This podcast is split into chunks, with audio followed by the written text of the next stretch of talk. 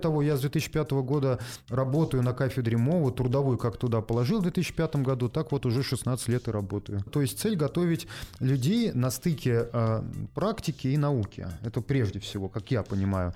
Ну, сложно модернизировать курс матанализа. Сидим, значит, э, что-то там на доске пишем, а и потом, как бы я в какой-то момент, когда оборачиваюсь, что на доске что-то пишу, объясняю, смотрю, меня кто-то снимает. Ни с того ни с сего, как бы там входит сначала там Песков, потом, значит, какие-то, ну, там, угу. Фурсенко, еще кто-то там, а, я уж не помню. Потом президент входит. Входит, значит, со всеми здоровается. А, вот, это как бы... А, а, в момент... Руку пожимает. Да, да, да, момент, то есть руку пожимает и студенты. Вот. И надо же было мне школьников, с которыми я работал, на, на как сказать, на, научить всякие там этими оборотам, типа деньги к деньгам и тому подобное. Но ну, в науке, если ты очень талантлив и ты можешь что-то делать, тебе очень сложно сдержать. Мы можем создавать, во всяком случае, по сравнению с Европой, вполне вполне конкурентные материальные условия. Ну вот типичная зарплата аспиранта в Европе, вот у меня сейчас ученик туда уехал, ну там чуть ниже 2000 евро, 2000 где-то, ниже 2000 от аспиранта. Ну так вот, могу сказать, что на физтехе студенты и аспиранты некоторые сейчас получают точно больше.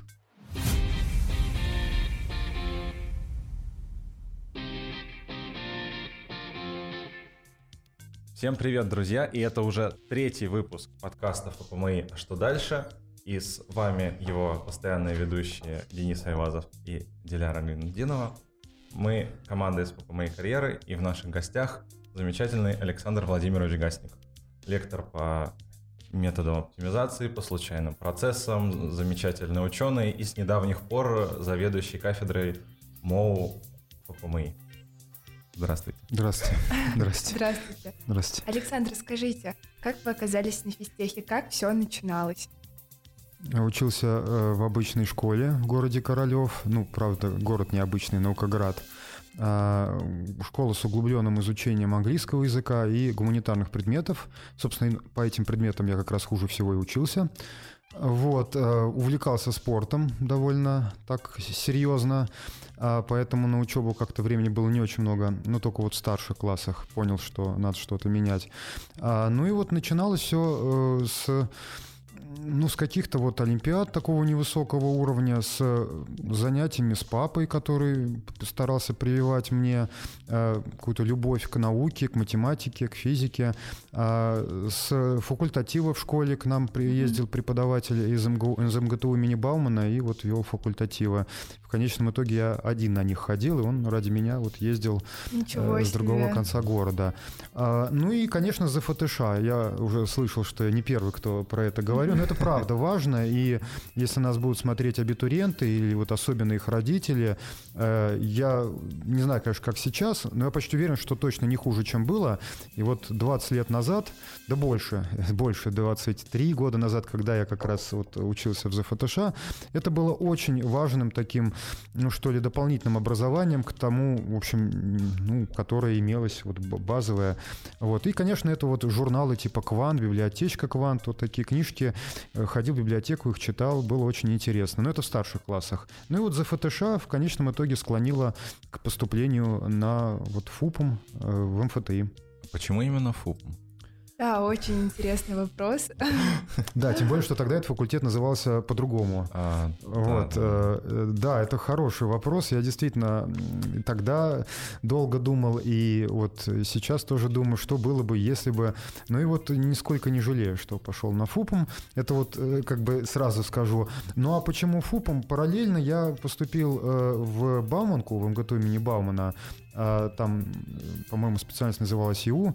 А, ну, то есть там точно брали, там был полный балл, или там фундаментальной науки, как-то так называлось. И надо ИУ было, по сути... это, получается, по информатике, программированию, да, да, да, да, да, да было ну, направление? Говоря, по программированию, да. И вот или фундаментальная наука, там балл, балл был проходной туда и туда, и надо было выбрать, либо вот, соответственно, физтех, а на физтехе так получилось довольно случайно. Я поехал на какую-то олимпиаду физтеховскую, их, их сейчас, э, такой олимпиады, по-моему, нет, она называлась традиционная, и набрал там, ну, не знаю, сколько, ну, сколько-то баллов, которые давали полный балл. Ага. То есть, получается, не надо было никакие там ну, делать. ВВИ, тогда не было ЕГЭ, тогда был экзамен, который вот э, надо было писать. И, кстати сказать, экзамен мне сложнее было писать, чем вот... Э, ну и вот они, физтех, получается, тоже брал без экзамена. Mm. Ну и в МГУ я даже нет, ну, как сказать, не подавал ничего. Как-то тогда не было так принято, что во много мест. Ну, то есть mm-hmm. вот куда нацелен. А, ну, тут физтех был нацелен по вот за ФТШ, очень понравилась да, да, да. разумность, система. система, разумность. Конечно, вот, вот тут у нас на столе лежат портреты, э, так сказать, отцов-основателей, ну, и точнее, людей, которые повлияли на некий, так сказать, облик, дух физтеха. Вот Петр Леонидович Капица. Ну, конечно, это все было известно, и, конечно, хотелось быть как-то, ну, сродни чему-то такому вот классическому, фундаментальному, серьезному. Вот. А, так вот, э, мне показалось, что физтех это все-таки э, больше даст мне возможности как-то проявить себя в серьезной науке. МГТУ был, мне показалось, нацелен больше на такую промышленность, а мне хотелось больше фундаментальной наукой заниматься. Ну вот я сейчас понимаю, очень хорошо понимаю, что очень правильно сделал. Правильный да, выбор сделали в свое выбор время. Сделал, да, в свое время. Это ни в коем случае не означает, что там не надо идти в МГТУ или там просто конкретно для той траектории, которую я хотел, мне вот подходил, как мне тогда казалось, физтех больше ФУПом, и сейчас я прекрасно понимаю, что мне правильно казалось. Угу. То есть вы не прогадали в своем Нет, выборе я не прогадал. тогда, в прошлом? Нет, более того, мне кажется, что вот то, что у меня были какие-то сомнения, может быть, надо было там в МГУ на Мехмат поступить. Вы знаете, вот я как раз, э, мне кажется, с лихвой это наверстал, когда ну, открылся независимый университет, э, когда на физтехе, вот на старших курсах появилась свобода, то есть не было такого, такой нагрузки, как на третьем. И мне стало время появилось, что я могу ходить, например, в МГУ на занятия. И uh там как раз система такая ну, больше, что ли, какие-то такие отобранные специальные курсы, и можно их просто слушать вот дополнительно. А в физтехе, в физтехе все-таки какая-то система на, в бакалавриате. И вот, просто, ознакомившись с этой системой, потом уже на старших курсах я посещал отдельные занятия, там, топология, не знаю, какие-то по вероятностным циклам, вот в МГУ и э, в независимом университете. И фактически можно сказать, что я так или иначе как-то три университета, mm. ну, что-то такое почерпнул. А как вы спускали в МГУ? Вы были на какой-то программе или у вас были... это, знаете, тогда еще не было вот этих неприятных историй со взрывами, которые mm-hmm. были там химиками или, не знаю, кто-то там что-то взрывал. К счастью, помню, ничего такого серьезного. Но все равно после этого там ужесточили. Тогда еще этого не было. А, но все равно там был довольно серьезный... Вот у меня были коллеги, которые со мной занимались той же наукой. Я просто попросил их, э, ну, как бы э, оформить мне пропуск на семинары научные. Но, mm-hmm. так сказать, пользуясь вот этими пропусками, я ходил на все подряд. Ну, то есть мне просто выписали пропуск на какое-то время. Э, ну, так а, сказать, а, а лекторы, своим да, положением. лекторы не были против, они наоборот только бы радовались, что у них там кто-то активен, что-то угу. там их спрашивает. Это четвертый курс уже, да, начинается? После четвертый, это уже пятый, шестой, я буду был в аспирантуре, ну, то есть позже, угу. позже, то есть я уже, может, даже кандидатом наук, я уже сейчас не помню. Может, даже. Да, это абсолютно, то есть это... А мне просто получилось, что один год в аспирантуре учился, поэтому там практически аспирантуры не было. Экстерном защитились? А я не знаю, мне руководитель, вот Александр Алексеевич Шанайн сказал, что, говорит, ну вот вы задачу поставленную решили, идите, как бы защищайтесь. Но это был вот первый год, э, так получилось. Интересно. Ну подождите, мы далеко ушли сейчас да, все-таки да, да. про защиту уже да. научных работ. А все-таки интересно, что вам понравилось э, на физтехе, когда вы учились здесь? А как вы считаете, какие предметы самыми полезными являются в образовательной программе, особенно вот на бывшем ФУПМе?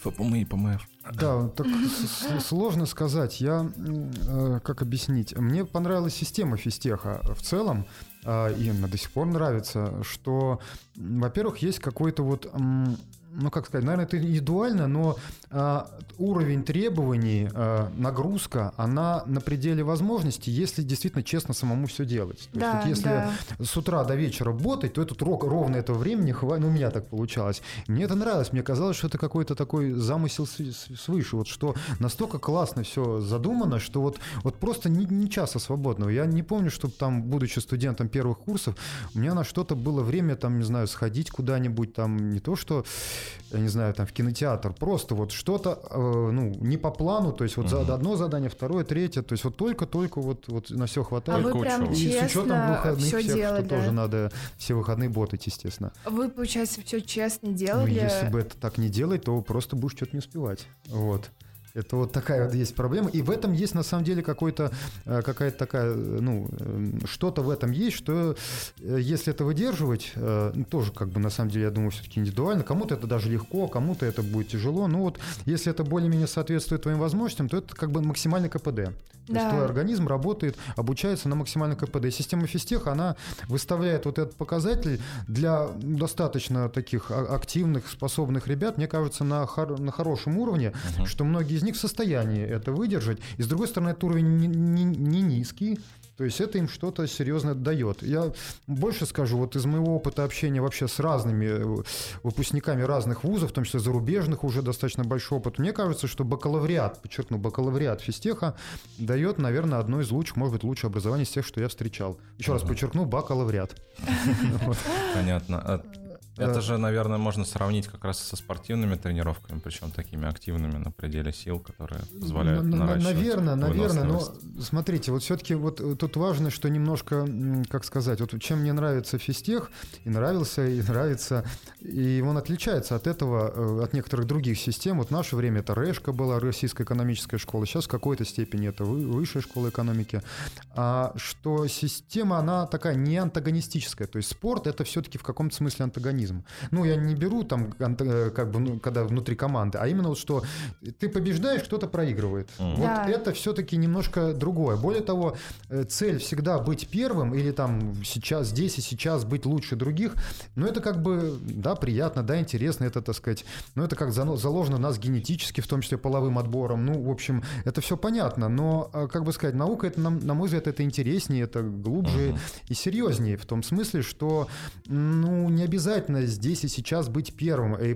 это, ну, то есть, э, и такой цели нет. А цель именно, что вы можете, так сказать, э, быть полезным друг другу, то есть возникает какой-то симбиоз. То есть люди, которые тебя окружают, они, ну, как сейчас студенты говорят, прокачиваются в чем-то, да, вы можете да, да. вместе прокачиваться, идти к каким-то общим целям, и возникает какая-то, плохое слово, но, но синергия, так сказать, ага. такое, ну, такое уже заезженное так в нехорошем контексте, но возникает действительно такая какая-то синергия, что э, вот ты видишь что твои коллеги, сверстники, они быстро обучаются, ты как-то стараешься не отставать. У тебя нет цели там быть, э, как сказать, ну, я им так вот утрирую, что быть чемпионом, это потому что не спорт все-таки. Ну, какая uh-huh. разница? Просто кто-то сейчас что-то быстрее выучил, ты потом это доучишь, но ты можешь там глубже это доучить. То есть это не спорт. Но в конечном итоге вы все от этого выигрываете. То есть тут нет такого, что один выиграл, второй проиграл, и все, на этом как бы разошлись. Да, да, да, нет. тренировки и попытки совместно Да, вот физтех в этом смысле, по-моему, создает замечательную атмосферу атмосферу, обстановку.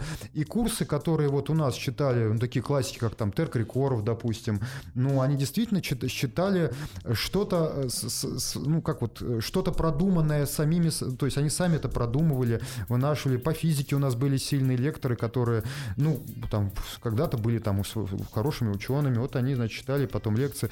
Да, вот э, уже как бы Потом, потом, когда чем старше становишься, чем больше предметных каких-то дисциплин смотришь, то по мере такого... Я, я сейчас не беру свою область, у меня там как раз все было хорошо. По разным направлениям там уже некоторое проседание э, может иметь место, в, было, имело место в разных направлениях.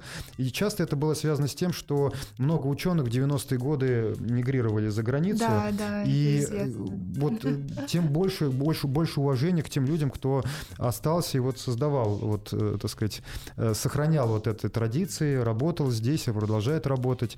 Вот. Но повторю, что вот из-за того, что все-таки уже по каким-то таким продвинутым дисциплинам, ну вот, э, которые связаны с чем-то современным, многие ученые все-таки на Западе работали, уехали туда.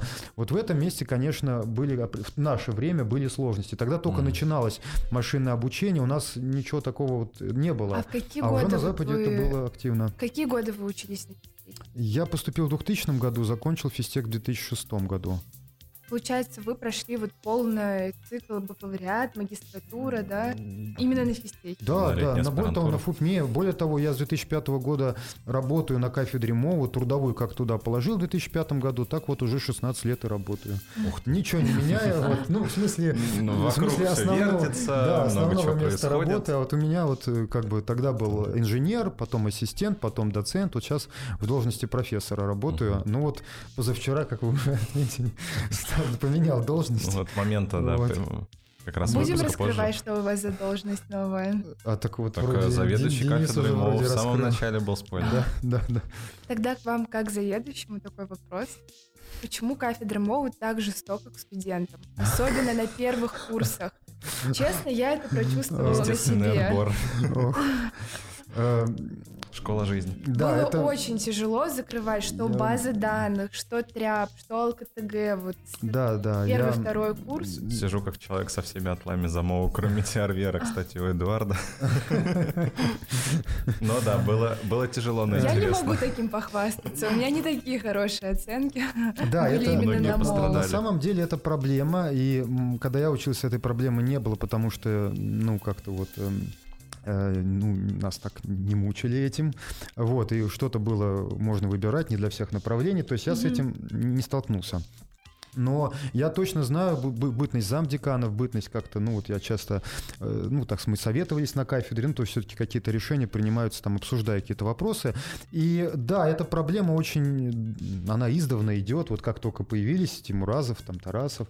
Но, да, да, да, знаете, они прям устраивают какую-то да. жестокость, они, если честно. Это правда, они достаточно требовательны, я с этим безусловно согласен, но, э, скажем так, э, в этом есть минусы и плюсы, и последнее время, вот судя по, по ну, реакции студентов, стало довольно много замечаний. Действительно, как-то вот э, э, из-за требований многим студентам тяжело. И просто из-за в целом нагрузки она растет, и вот, а преподаватели по этим дисциплинам не снижают свои требования.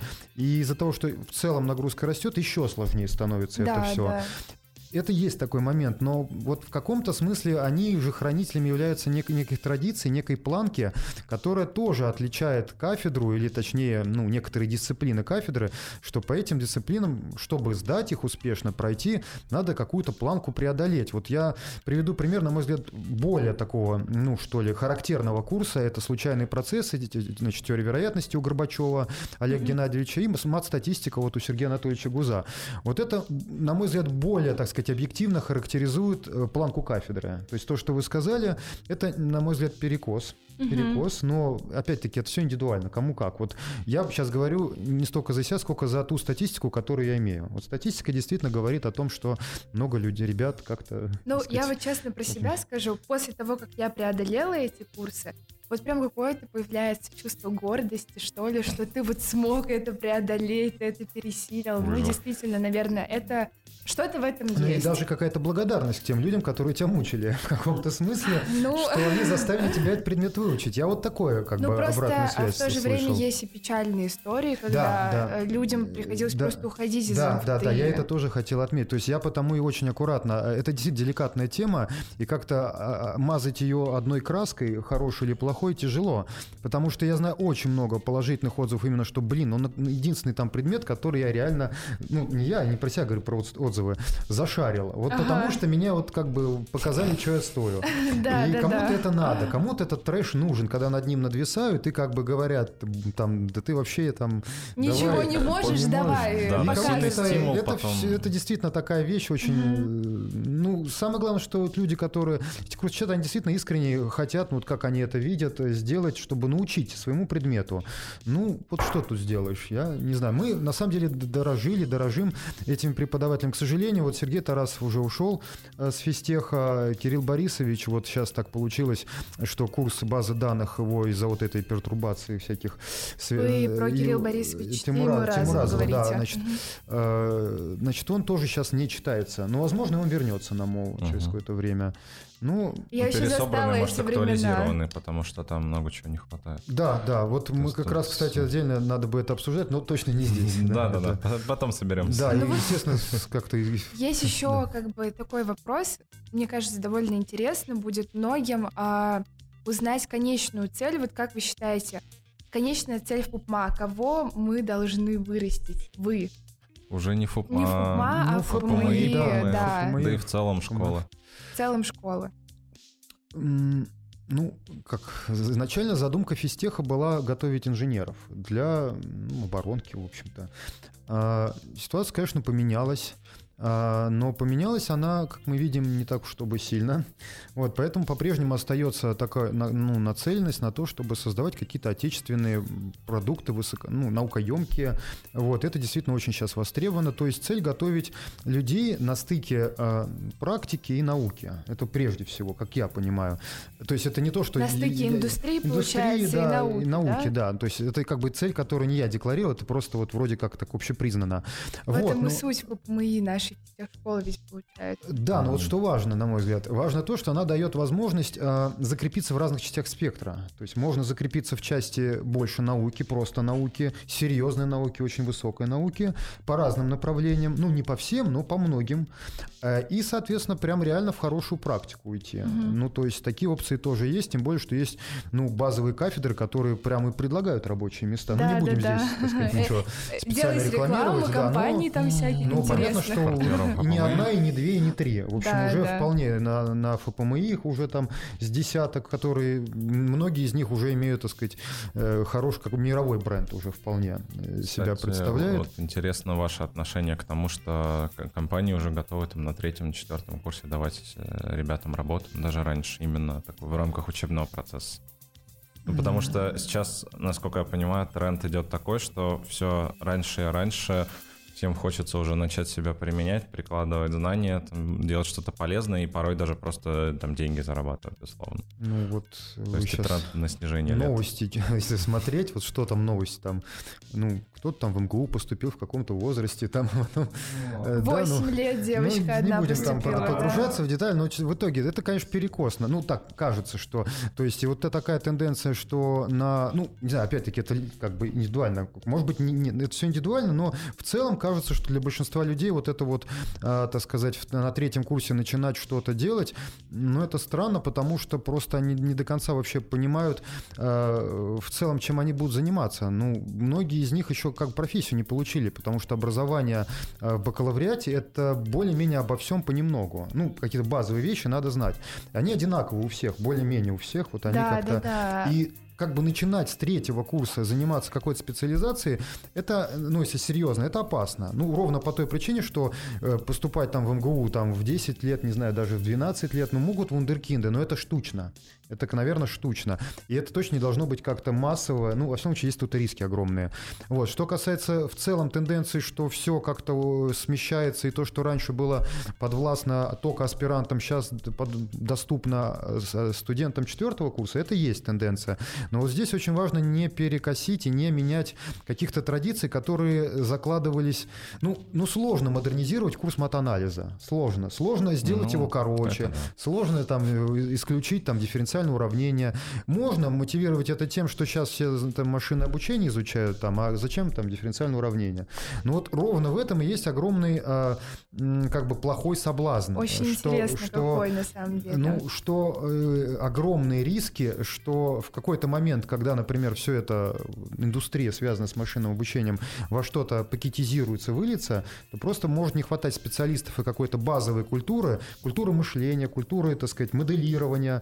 И я глубоко убежден, что ну, какие-то вещи, может быть, может быть, действительно не в таком объеме, но в любом случае они должны сохраняться просто потому, что это культур, культурный код, а это как вот, как сказать, генетическая информация передается из поколения в поколение, это вот а, информация, которая, ну, грубо говоря, образование, оно передается из поколения в поколение. Если мы будем все это, так сказать, считать, что, ну, где-то это записано, и угу. этим люди не будут носители, или их будет критически мало, это как языки будут, будет вырождаться. Если это будет вырождаться, это не будет развиваться, развиваться, и есть риск, что проблемы будут решаться, соответственно, ну вот чисто подходом, связанным с машинным обучением.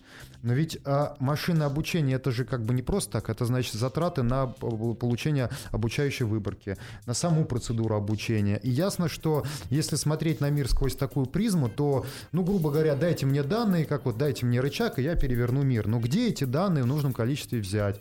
Как их там готовить? Как это все обучать? Сколько это потребует энергии? Стоит ли овчинка выделки? Математике. И в ряде случаев вот эта культура моделирования, культура правильного взгляда на вещи, обоснования, да даже тоже обучения этих нейронных сетей, это приходит, э, исходя из каких-то базовых курсов типа линейной алгебры, там, теории вероятности, оптимизации. То есть это просто фундамент, который необходим любому Чтобы двигаться человеку, дальше. Да? Абсолютно, да. И может быть действительно вопрос в пропорциях. То есть если, например, мы говорим, что там всем обязательно нужна топология, и она нужна там в течение полутора лет, ну, наверное, это вопрос э, уже более Такой, специфический, да. или что алгебра нужна там в течение трех лет, как в МГУ. Ну, чисто курс групп, там, ну, то есть да, вот да, уже да. подробно там кольца, поля. Это то, ну, опять-таки, может, меня, могут меня смотреть специалисты по этим дисциплинам и как бы ставить дизлайки, но э, я повторю, что тут как бы есть какие-то вещи, которые, ну, действительно, ну, совсем вот матанализ, да, но тут сложно уже что-то. Но есть ну, какие-то ну, немножко матанализа более... действительно сложно что-то сказать. Про алгебру уже можно подумать.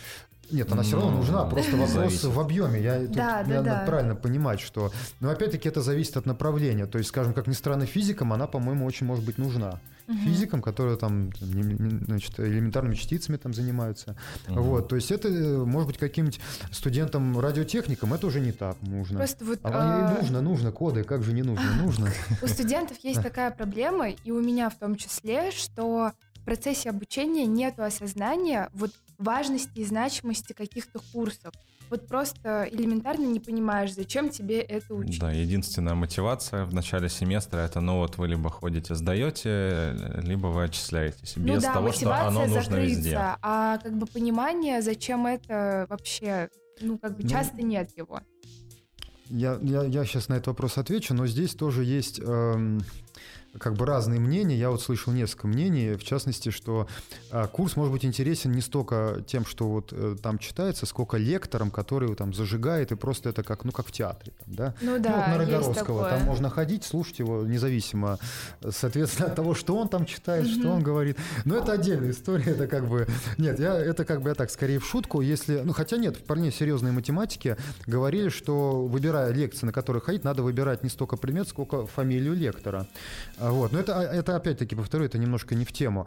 А если так содержательно, то ну, как объяснить? Ведь э, система как бы каких-то знаний, она строится из, в общем, ну, каких-то краеугольных таких камней, на которых уже там строится последующее повествование. Если действительно курс, ну, непонятно, он какой-то очень специальный, зачем он нужен, может, он действительно не нужен. Вот, и студентам есть, как бы такое. не объясняют это, может, потому что это и сложно объяснить. Может, и такое бывает. Но, как правило, как правило, есть какие-то вещи, которые, если в этом курсе не совсем понятны, то со временем они всплывут. И вот, собственно, вот сейчас я вижу свою задачу, в том числе вот как заведующего кафедры, это по тем курсам на кафедре МОУ, которые вот читаются, там параллели, которые недалеко друг от друга uh-huh. будут отставать по времени, а, пояснить студентам связи ну, например, вот они, допустим, вот э, чтобы далеко не ходить, изучают они, э, допустим, какую-то, так сказать, дип-геометрию, да, и теорию вероятности. Изучают на третьем курсе. Ну, вот какая-то направление. Да, как раз таки я Или вот курс закрыла по теории вероятности недавно. Возникает вопрос, и как это связано, зачем вообще это нужно? А потом вы начинаете студентам рассказывать, что, вообще говоря, вот смотрите, а, есть э, фундаментальные результаты о том, что какие-то распределения вероятности возникают в жизни чаще, какие-то реже. И студент не понимает, нужно ему зачем, зачем ему нормальное распределение, вот зачем человеку обычному нормальное распределение распределение, почему, как оно ему поможет жить, а, почему часто шум бывает нормальным, вот, и вот реально во всяких процессах это, вот эта аппроксимация, она mm хорошо работает, и вот как это, например, связано вот с тем, что я сейчас сказал, с какими-то геометрическими вещами, и вот такие вещи, они вскрываются, ну, в теории вероятности это объясняется так, что сумма нормальных случайных величин снова нормальная, это далеко не, не любая случайная величина no. обладает этим свойством, это вот очень узкий класс, вот они возникают там Пуассон, нормально, как притягивающие, то есть они часто возникают, потому что самоподобны в каком-то смысле. Вот. А в, вот в этой, с точки зрения див-геометрии, просто геометрия, э, это общий факт, что если у нас есть равномерное распределение на сфере э, в пространстве большой размерности, вот так как в, статфизике это преподносят, то это равномерное распределение при проектировании на какую-нибудь плоскость маленькой размерности э, приближенно будет напоминать нормальное распределение. Ну, то есть это фактически проявление вот того, как Максвелл выводил, выводил скорость распределения молекул газа, вот что, ну, нормальный закон, значит, вылезал. Да, да, да. Вот, и на самом деле это поясняет вот эту геометрию, почему в жизни часто это возникает, потому что часто дальше возникает явление концентрации меры, рисуют какую-нибудь функцию там трудно, то сложную, ну и, соответственно, говорят, что при некоторых весьма общих условиях а, а, имеет место явление концентрации меры, вот, а, то есть большая часть этой сферы концентрируется около экватора, если сфера многомерная, ну, то есть, если возьмете огромный арбуз, огромный в смысле не, не, не большой, а именно в пространстве большой размерности. Ну, да. Вы видите Северный полюс, Прочертите экватор, возьмете узкую полоску вдоль этого экватора. Угу. Почти вся площадь сферы будет около этой полоски. Из этого факта, из этого факта, значит, вытекает э, результат о том, что при весьма общих условиях всякие функции многих переменных а, часто бывают сконцентрированы около своих средних значений и Ой, возникают сложно. всякие. Нет, ну то есть еще По ощущениям мы как будто бы уже а, на лекции быть оказались. Пальцев, да, да, да, да. Короче говоря, короче говоря, вот э, когда люди занимаются разными направлениями, они могут ощущать э, связи разных да, совершенно направлений. Да, это правда чувствуется. На третьем курсе я уже чувствую связи между ну, разными Чем дальше, тем, может быть, да, еще да. лучше становится понятно, что было вот в истории. Оно там все, особенно это хорошо по физике матанализу, общей физике, когда там, чтобы решить какую-то задачку, надо там, ну, фактически дифурчик написать или еще да, что-то. Да, да, И это ты начинаешь понимать, связь. ой, как полезно, что я знаю, что вот э, ну, что-то вот такое, колебания какие-нибудь там, еще что-то. Угу. Это, это бывает полезно полезно. Ну, Урматы, да, это отдельная история. Да вот, например, ТФКП комбинаторика. Ну, надо решить какую-нибудь задачу комбинаторики. Причем здесь ТФКП? Оказывается, теорема Каше о вычетах строится э, ряд, перечисляющая функция, ну, по-разному их называют, вот, и ищется, значит, там асимптотика коэффициента, ищется с помощью вот э, теоремы Каше о вычетах. То есть, а это, в свою очередь, какие-то важные результаты там в перечислении чего-то, в свою очередь, это там, ну, много где используется там в разных, э, в том числе в каких-то там конструировании чего-то, вот, ну, то есть, э, ТФКП, казалось бы, где, и вот это. И это, в общем, поясняется, я надеюсь, в, в курсах, которые вот это... Не всегда поясняется, но вот иногда эти связи сами появляются, там, ну, особенно да, в процессе заботы к экзамену. их просто и все.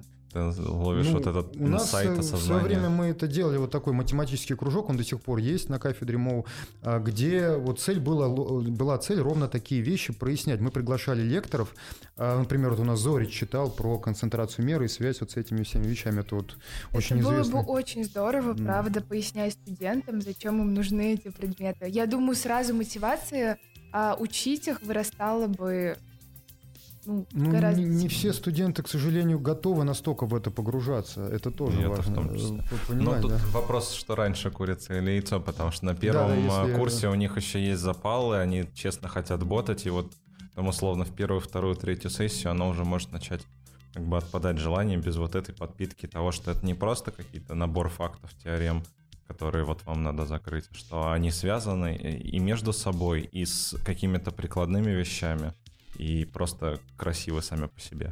Ну давайте потихоньку уже оторвемся от э, учебы на физтехе и перейдем к вашей карьере. Очень интересно, э, как, как вам удалось стать доктором физико-математических наук, какой путь вы прошли для этого? Ну, путь сначала кандидатскую защитил, потом докторскую. А, да. Неудивительно. В какой момент вы поняли, что вот вам наука нравится настолько, чтобы вот идти там, из магистратуры в аспирантуру, там, защитить кандидатскую и далее? Ну, в десятом классе. А, все. Это где-то в десятом классе понял. То есть а, еще в школе, получается, вы четко для себя это осознали? Да, абсолютно. У вас был какой-то пример перед глазами вот человека, кто сделал карьеру в науке? Кто вас мотивировал на это? Вы знаете, на самом деле, вот сейчас нынешним студентам, я думаю, что будет э, большинству довольно сложно понять, потому что времена тогда были совсем другие. Это был 90-е годы, ну вот, чтобы понимать, как все было, вот мы, например, ездили на соревнования на первенство России по волейболу. Первенство России все-таки это определенный это уровень. Это серьезно Да, и мы, значит, вот сами за свои деньги там это ездили, что не было ничего, никто никуда деньги не вкладывал, жили в каких-то бараках, там температура 0 градусов, там потом половина людей со всякими сопутствующими проблемами. Э, в общем, ну, в общем, это я к чему говорю, что это было совершенно другое время, где там ходишь там, видишь, на улице дощечку подбираешь, чтобы там на дачу отнести. Вот. И, конечно, э, понимание, что вот какие есть альтернативы тогда, какие были альтернативы? Ну, там стать бизнесменом, да, или там э, что-то вот, ну, в таких категориях, или там, ну, это все связано тогда, это было, в общем, на наших глазах все с каким-то рэкетом, что-то, ну, что-то какое-то это, муть какая-то, в общем. Ну, понятно, И да. вот этих альтернатив, которые сейчас нет, и которые сейчас есть, их и близко не было, и mm поэтому единственная, как бы, возможность действительно как-то выбиться, что, ну, это вот просто получить хорошее образование. Это, это, на самом деле, абсолютно универсальный рецепт, э, независимо от, э, так сказать, где мы Времени, Времени, страны. да. Это получить хорошее образование в надежде, что потом это как-то тебе даст возможность. И это стало понятно, когда ты видишь, что даже пример успешных спортсменов, ты хотел стать, не знаю, там, олимпийским чемпионом, даже потом вот они проходят у них пик, вот в те времена, и потом им, они, им, ну, там, в, в, так сказать, пишут книжки, продают их в подземных переходах свои книжки, чтобы пр прокормить себя. Но в это сложно поверить. Олимпийские чемпионы, рекордсмены мира. Но были такие времена, к сожалению. Mm-hmm. Вот. А, к счастью, они прошли. А, и вот сейчас намного ситуация совершенно другая. Это даже как вспоминать, кажется, что это было не с нами. Но важно понимать, что вот в то время это как бы был глоток такого фистех воздуха, такого, что, ну блин, как-то вообще такая жизнь другая. Возможность э, что-то быть приобщенным к чему-то великому, к тому хорошему, что еще с советских времен идет, какие-то традиции, потому что, в общем, была какая-то разруха. Сейчас, а, конечно, ситуация вообще принципиально изменилась э, в лучшую сторону, но э, мне кажется, мотивация идти вот в это во все, она э, прежде всего проявить себя, свобода, свобода. То есть да, это да, да. тебя как бы никто э, ни в чем, ну в рамках, конечно, разумного не ограничивает. То есть если ты хочешь самореализоваться и сделать что-то полезное, что-то вот именно стать полезным людям, приносить какую-то, ну что-то важное делать. Но работа вот это, же это и есть как раз-таки про то, чтобы быть полезным людям. В принципе, работа же про это. Вот в том-то и дело, что, к сожалению, э, во всяком случае, вот у меня как бы так, так так, такой скорее опыт, что э, работа это действительно возможность себя проявить, но ты там в определенных рамках. То есть э, вот эта карьерная какая-то иерархия, это все, в науке этого меньше. Но в науке, если ты очень талантлив и ты можешь что-то делать, тебе очень сложно сдержать. Ну, в смысле, какими-то... Ну, ты просто пишешь топовые статьи, ты подаешь их в топовые журналы. Если статья топовая и журнал нормальный, ну, сложно ее не взять, по, не знаю, по причине, не знаю, каким-то, что ты там ну, да. чему-то не соответствуешь, ты там не брат, не сват, ну, не как бы получается в науке только ты сам да. себя ограничиваешь, да? Вот в науке конкретно сам себя только ну, ты ограничиваешь. Не совсем так, там, как объяснить, все, конечно, намного сложнее, и в науке есть свои вот, э, ну, какие-то заморочки, связанные с этими грантами, с выбиванием денег тоже. Это отдельно большая история, я просто хотел сказать, что на момент, когда вот молодой человек в это во все читает учебники, изучает, он чувствует эту свободу. Угу. И вот если он действительно как, ну, так, есть желание вот себе это чувство сохранить, то это, на мой взгляд, это возможно. Во всяком случае, здесь и сейчас. Это вот возможно. И тогда это виделось так, что вот э, глядя на преподавателей физтеха, как они увлеченно читают эти лекции, чувствовалось их какое-то, ну, искреннее какое-то вот такое, как объяснить, ну, понимание, что это что-то важное, что это вот они да. понимают, как что-то устроено. И, и была видна как бы, ну, как это сказать, ну, какая-то возвышенность в этом. Когда человек, вот, занимающийся своим делом, он, ну, демонстрирует то, что вот это правильное дело. Это, ну, ну, когда ты видишь там, что просто человек зарабатывает деньги, но на нем лица нет, и он как бы весь выжит, и, и ты думаешь, ну вот какая-то такая траектория, она... Печально довольно. Ну, в общем, оно того стоит. То есть вот. наука это больше про творчество, про такую как бы свободу Ну мысли. это как бы, возможно, это более спокойное какая-то такое душевное равновесие для многих, не для всех. То есть это тоже, потому что душевное равновесие, в том числе тогда, когда все хорошо на каких, ну то есть если нет ну, денег, то а все хорошо в науке тоже не равновесие. Может быть, наука вот. это возможность а, заниматься чем-то действительно стоящим, вот как бы ты внутренне чувствуешь, что это важно, значимо для кого-то. Что, как вы сказали, ну, приобр... тоже, приобщение да. к великому. Это, это, безусловно, тоже и возможность, э, ну, как сказать, э, возможность проявить какие-то свои лучшие качества.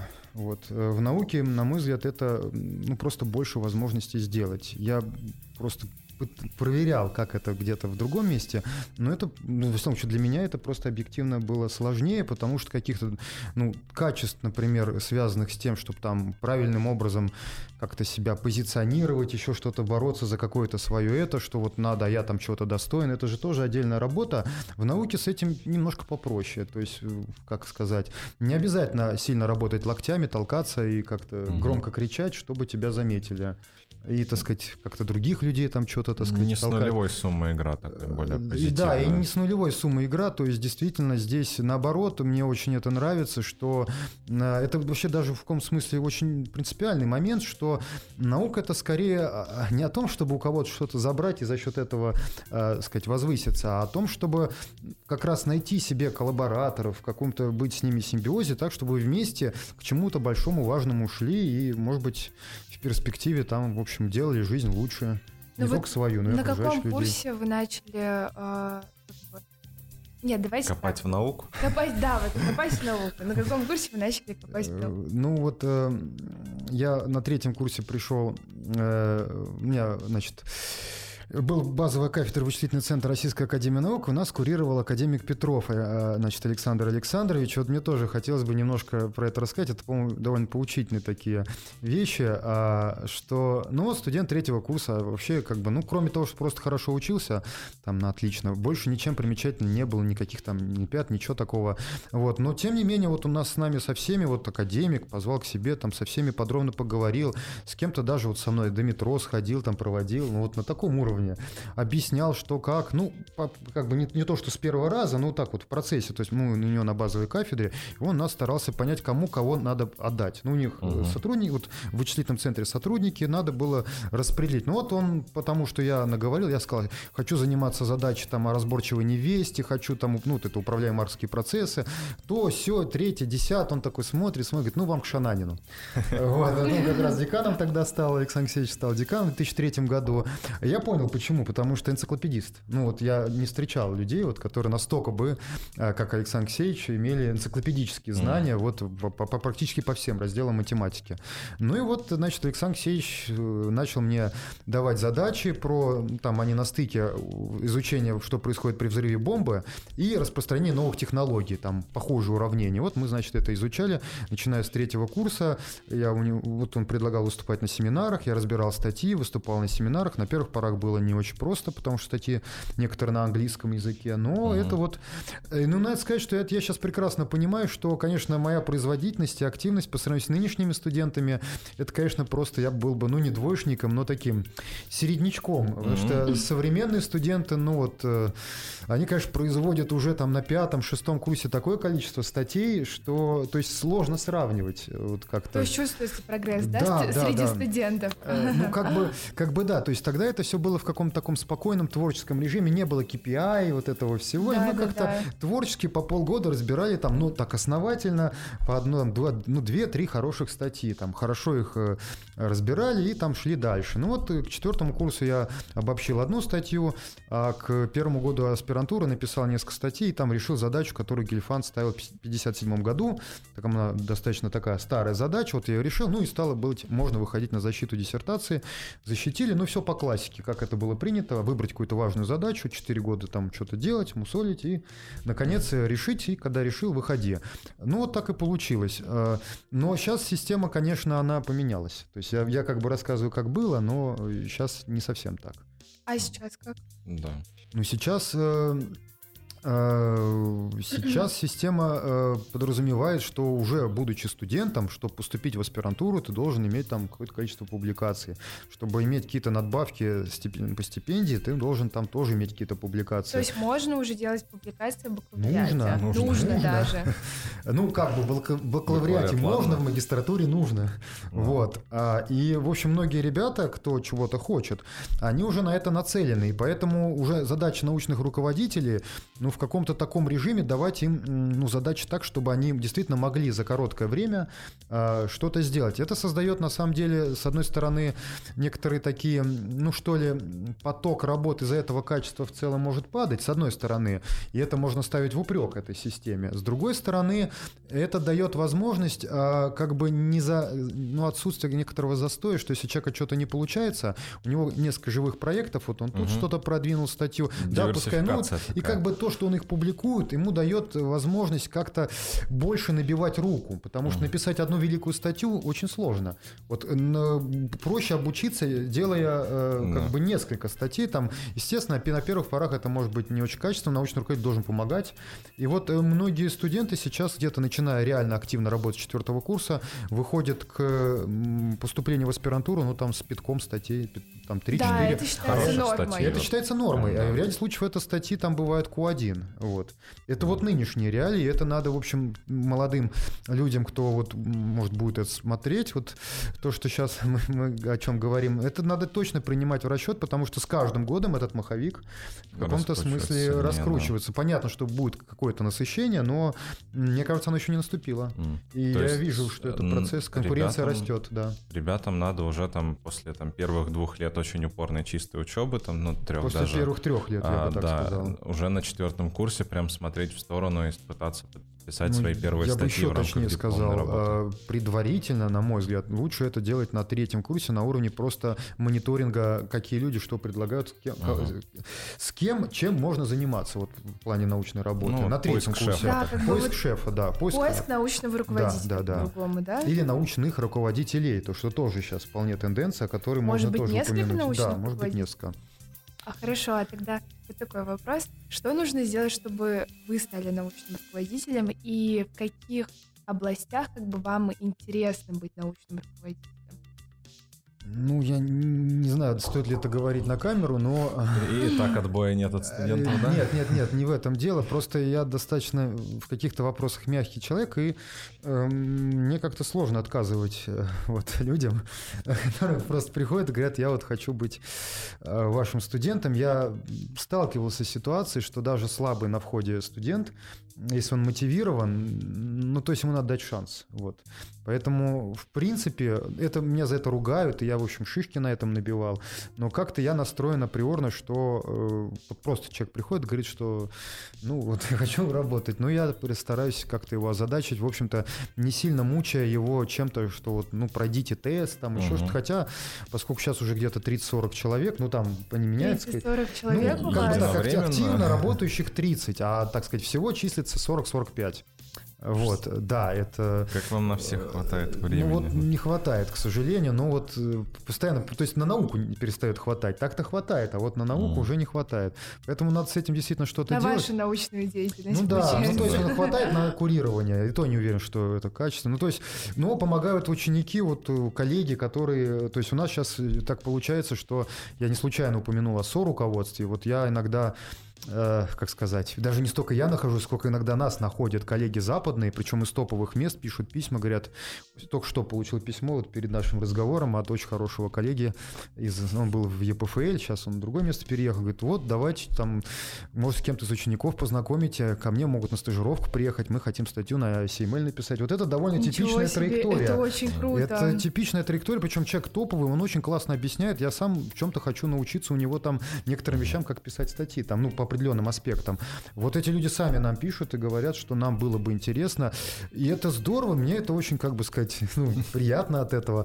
И это степень свободы для ребят, и для меня это некая разгрузка, потому что не хватает, когда не хватает собственных ресурсов, идей в том числе, да и потенциала, на самом деле, все-таки, честно говоря, бывают люди, которые в разных областях, там, ну, которыми даже ты занимаешься, они просто лучше. Вот, mm. ну, так вот жизнь так устроена, mm. что, ну, вот где-то кто-то лучше. Вот и, соответственно, лучше студенту работать с человеком, который здесь просто, ну что значит лучше, ну глубже погрузился, э, владеет, да, в, эти вопросы. И угу. мне кажется, что здесь как-то все завязывать на то, вот, что я могу, это неправильно, потому что, ну, человек будет ограничен моими возможностями. Если я... Угу. Поэтому у меня, как бы, в этом смысле, я думаю, я делаю какие-то такие, ну, правильные шаги, мне так кажется. Я стараюсь сводить студентов, если я чувствую, что мне самому не хватает времени, или потенциал студента, так тоже бывает.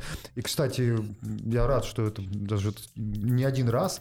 Э, просто чувствую, что человек выше, выше вот я уже как бы, в смысле, его активность, она и вот генерирование идей требует, чтобы у него был просто набор, так сказать, угу. людей, которые по этому направлению его этот курируют, поэтому это, чтобы он полноценную получал обратную связь по спектру, чтобы не было так, что здесь я хуже разбираюсь, я уже не могу, а он ему это интересно, он туда лезет. Угу. И вот мы подбираем, и они реально вот работают, пишут статьи на топовые конференции. Да. Я как организатор, я считаю, что в общем, ну в общем, ну что-то хорошее дело. Но как вот ученый, мне от этого, конечно, сказать, какой-то осадочек остается. Вот хочу найти время и исправиться. Вот да, вопрос как раз. А, вы не боитесь, ну, как бы это даже неправильно, мы же просто стараемся здесь и на стенах физтех, и, mm-hmm. в принципе, выращивать как бы ученых прежде всего да. для российской науки, и нет вот этого там, да, опасения, что многие, если там просто открыть двери, они скажут спасибо большое за все, что вы дали, и уедут навсегда. Ну, знаете, я как-то сейчас, может, как-то очень пафосно буду говорить, но я к этому отношусь как, ну, как вот родители, наверное, должны относиться к детям, что, ну, неразумно же оставлять детей все время при себе. Ну, они должны жениться, там, выйти замуж, уехать куда-то, так сказать, свои семьи завести. И в этом смысле, э, наверное, как бы, естественно, надо давать свободу. С другой стороны, наверное, будет странно, если дети уедут и просто не будут ни писать, ни звонить, ни, никакую пользу не приносить. И это сравнение я говорю совершенно не случайно, потому что, на мой взгляд, это очень вещи э, свя- связанные, потому что, ну, там, где ты, ну, как сказать, ну, вот я очень много видел случаев, когда почему-то тянет людей, вот физтехов, на родину, хотя на родине нет даже условий работы, но их туда тянет, это сложно объяснить, и в этом смысле, э, ну, каком-то, ну, не знаю, это связано с тем, что здесь родственники, друзья, природа какая-то, еще что-то, хотя, может быть, условия или там еще как по каким каким-то вопросам это не близко что-то, что им что-то не нравится, но все равно их сюда тянет, и все равно это ну, родина. Вот. А, и она ассоциируется там, ну, с чем-то, что вот близко. Так вот, мне кажется, что я на это делаю важный акцент в работе с молодежью, что, ребят, я все понимаю, даже, так сказать, стимулирую ваши стажировки, и мы, в общем, наоборот, хотим, чтобы вы на эти стажировки ездили. Чтобы просто посмотреть мир, Мы должны понимать и должны честно, mm-hmm. да, как-то ну, с нами тоже быть, что мы имеем какой-то бюджет, и мы мы должны вкладывать этот бюджет э, в тех, кто, э, ну, при прочих равных, в первую очередь в тех, кто имеет какую-то перспективу, э, вер... ну, вот сам вот он позиционирует себя так, как я вернусь. Он может до конца в этом не быть уверен, но если он заранее нацелен на то, чтобы уехать куда-то и делать там карьеру, э, ну я прошу об этом как-то более-менее сразу говорить, чтобы понимать степень, в которой мы в него вкладываемся, и степень угу. его влияния в целом на систему. То есть мы стараемся, чтобы такие ребята, э, ну, не имели серьезного влияния, ну, потому что просто это действительно будет создаваться как бы, ну, как бы засланный казачок. И это, не, это даже не, то, не столько плохо, что... Интересное это, сравнение. Это рушит систему. Засланный казачок. Это рушит систему тему. То есть здесь речь не о том, что мы хорошие, они плохие, а в том, что э, мы, работая здесь и сейчас, хотим вокруг себя создавать Конечно, вы заинтересованы для Причем себя мы выращивать. в каком смысле обязательства берем. То есть имеется в виду, что мы говорим, ну, мы дайте денег на студентов. Мы будем стараться этих студентов, чтобы они сделали здесь науку. Иначе нам денег просто не дадут. Угу. И если мы это не будем выполнять, а будем вот этим заниматься, мы просто будем обманывать там об... Министерство образования, там, я не знаю, ну это же тоже нехорошо. То есть надо как-то, ну понятно, что, то есть мы как бы лавировать должны между интересами студентов и министерства. Понятно, что интересы персонифицированы, они прежде всего в том смысле, что иначе работать не будет. Ну то есть в прежде принципе, всего, да. да, должно так быть. Но, но иначе надо находить какие-то вот механизмы, э, которые позволяют ну, мотивировать дополнительно. Ну и я стараюсь при случаях прямым образом говорить, в том числе вот ну, людям, от которых что-то зависит, что вот как надо. И часто вот особенно нам повезло, еще раз вот я везде, где возможно об этом говорю, нам очень повезло с директором школы. И мне кажется, кажется, у нас э, нет никаких проблем с тем, чтобы вот эти вещи э, как бы реализовывать благодаря вот его активности, его, значит, так сказать, какой-то, ну как сказать, такой, ну, ну, ну здравомыслию, какой-то вот энергии, позитивной, очень позитивной энергии. Мне кажется, что и с таким директором, и с, в общем, с таким коллективом, который вот тут... Такими профессорами. Э, профессорами, вот молодежью, э, мы действительно вполне можем делать здесь точки концентрации. То есть э, молодежь, видя, где собирается, она хочет ну, общаться. Вот, и вот мне кажется, что сейчас ситуация стала намного лучше. А раньше просто перекупали. Но я больше скажу, я даже вступал в определенные конфликты, хотя упомянул, что я мягкий человек, но я просто вступал в прямые конфликты с своими западными коллегами, коллегами, ну, по сути, вели они себя как, так сказать, моральные. Вот, ну, э, но что, собственно... Ну, Потому что они хотели переманить к себе Они просто деньгами, они просто деньгами, как сказать... Закидывали. Э, они просто напрямую пишут письма студентам, э, говорят, вот, приезжай ко мне, у меня есть деньги. Ну, я как бы потом от студентов это узнаю, говорю, что что-то как бы так у нас не принято. Да? Что-то не коллеги. Что-то как-то, да, это как-то так не принято. То есть одно дело мы там договариваемся, взаимодействуем, а другое дело ну, деньгами фактически выманивать да, ребят. Да, да. Ну, ведь это рушит систему. То есть даже тут речь не, не о том, что, ну хорошо, как бы каждый имеет простор для творчества, но ты если бы сразу сказал, как ты себя будешь вести, мы бы тебя просто ни с кем не знакомили и не допускали бы, да, так сказать, э, Ну вот а что всего. касается денег в России, вот если карьера в науке, а, это, это может быть интересно в плане денег или нет? Потому что ну, зачастую ну, отказываются именно по финансовым критериям. И вообще студенты. есть такой стереотип, что в науке а, денег нет. В науке денег нет в России. Это правда или нет? Вы знаете, это сложный вопрос, в том числе вот я вот мы немножко говорили до вот на официальной части. Что можно резать, что нельзя? Нет, нет, не в этом дело. Э, понимаете, вот здесь очень важно как-то правильно, чтобы меня поняли. Я постараюсь объяснить. Э, с одной стороны, э, в науке деньги есть и очень много. Я бы здесь, конечно, хотел сказать, что это принципиальное решение руководства страны, я это ощущал. То есть просто как это менялось, начиная где-то с 2005 года, когда вот я начинаю уже с этого момента, ну, там знал, куда-то можно что-то подавать, что-то. Ну, прям видно было, как на глазах стало больше, больше, все Бюджет новое, новое. Физтеха, да, да, это все прям вот мы видели. С другой стороны, э, ну ведь тоже вот как бы, э, что значит деньги есть? Значит, у кого-то они есть, их очень много, а у кого-то их вообще нет. И в регионах с этим вообще очень печальная ситуация. Во многих регионах, даже там, где есть федеральные университеты, учителя там фактически, ну, преподаватели потеряли профессию во многих местах. Это очень печально видеть, и в большинстве случаев это невосстановимо необходимо, на мой взгляд. Может, сейчас то, то что там кто-то услышит, это что ну, меня обидится, регионы, но, да, к счастью, там история. есть энтузиасты, которые стараются, вот в ряде мест у меня есть там коллеги, я знаю просто, что есть.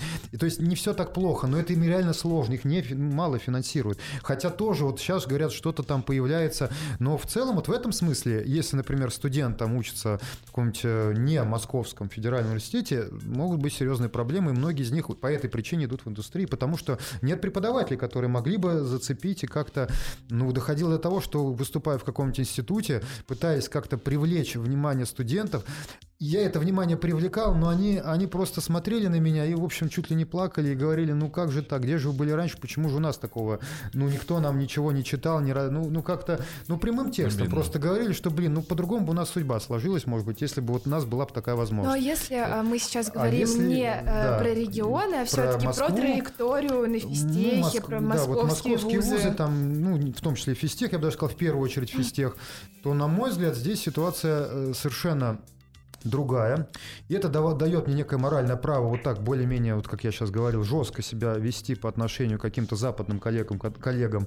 Что же мне их все, которые, значит, э, Чувствуется ваш настрой. Да, да. Пытаются, значит, схантить ребят, что ведь тоже, понимаете, если им предлагают там пять раз больше зарплату, ну, пытаясь помешать этому, ну, ты как бы сам себя будешь ощущать, что, блин, а может быть, они от этого э, как бы, ну, проиграют, то, что ты им не даешь такой возможности. Ты 10 10 раз подумаешь, прежде ты вправе ты ли вообще вмешиваться в эти да, вопросы. Да, да. Что это значит? Ну, мало ли, вот человеку хотят, и на самом деле я стараюсь не вмешиваться, честно скажу, в такие вопросы. Просто я выказываю некое ну, недопонимание человеку, но я никак не препятствую возможности вот таких.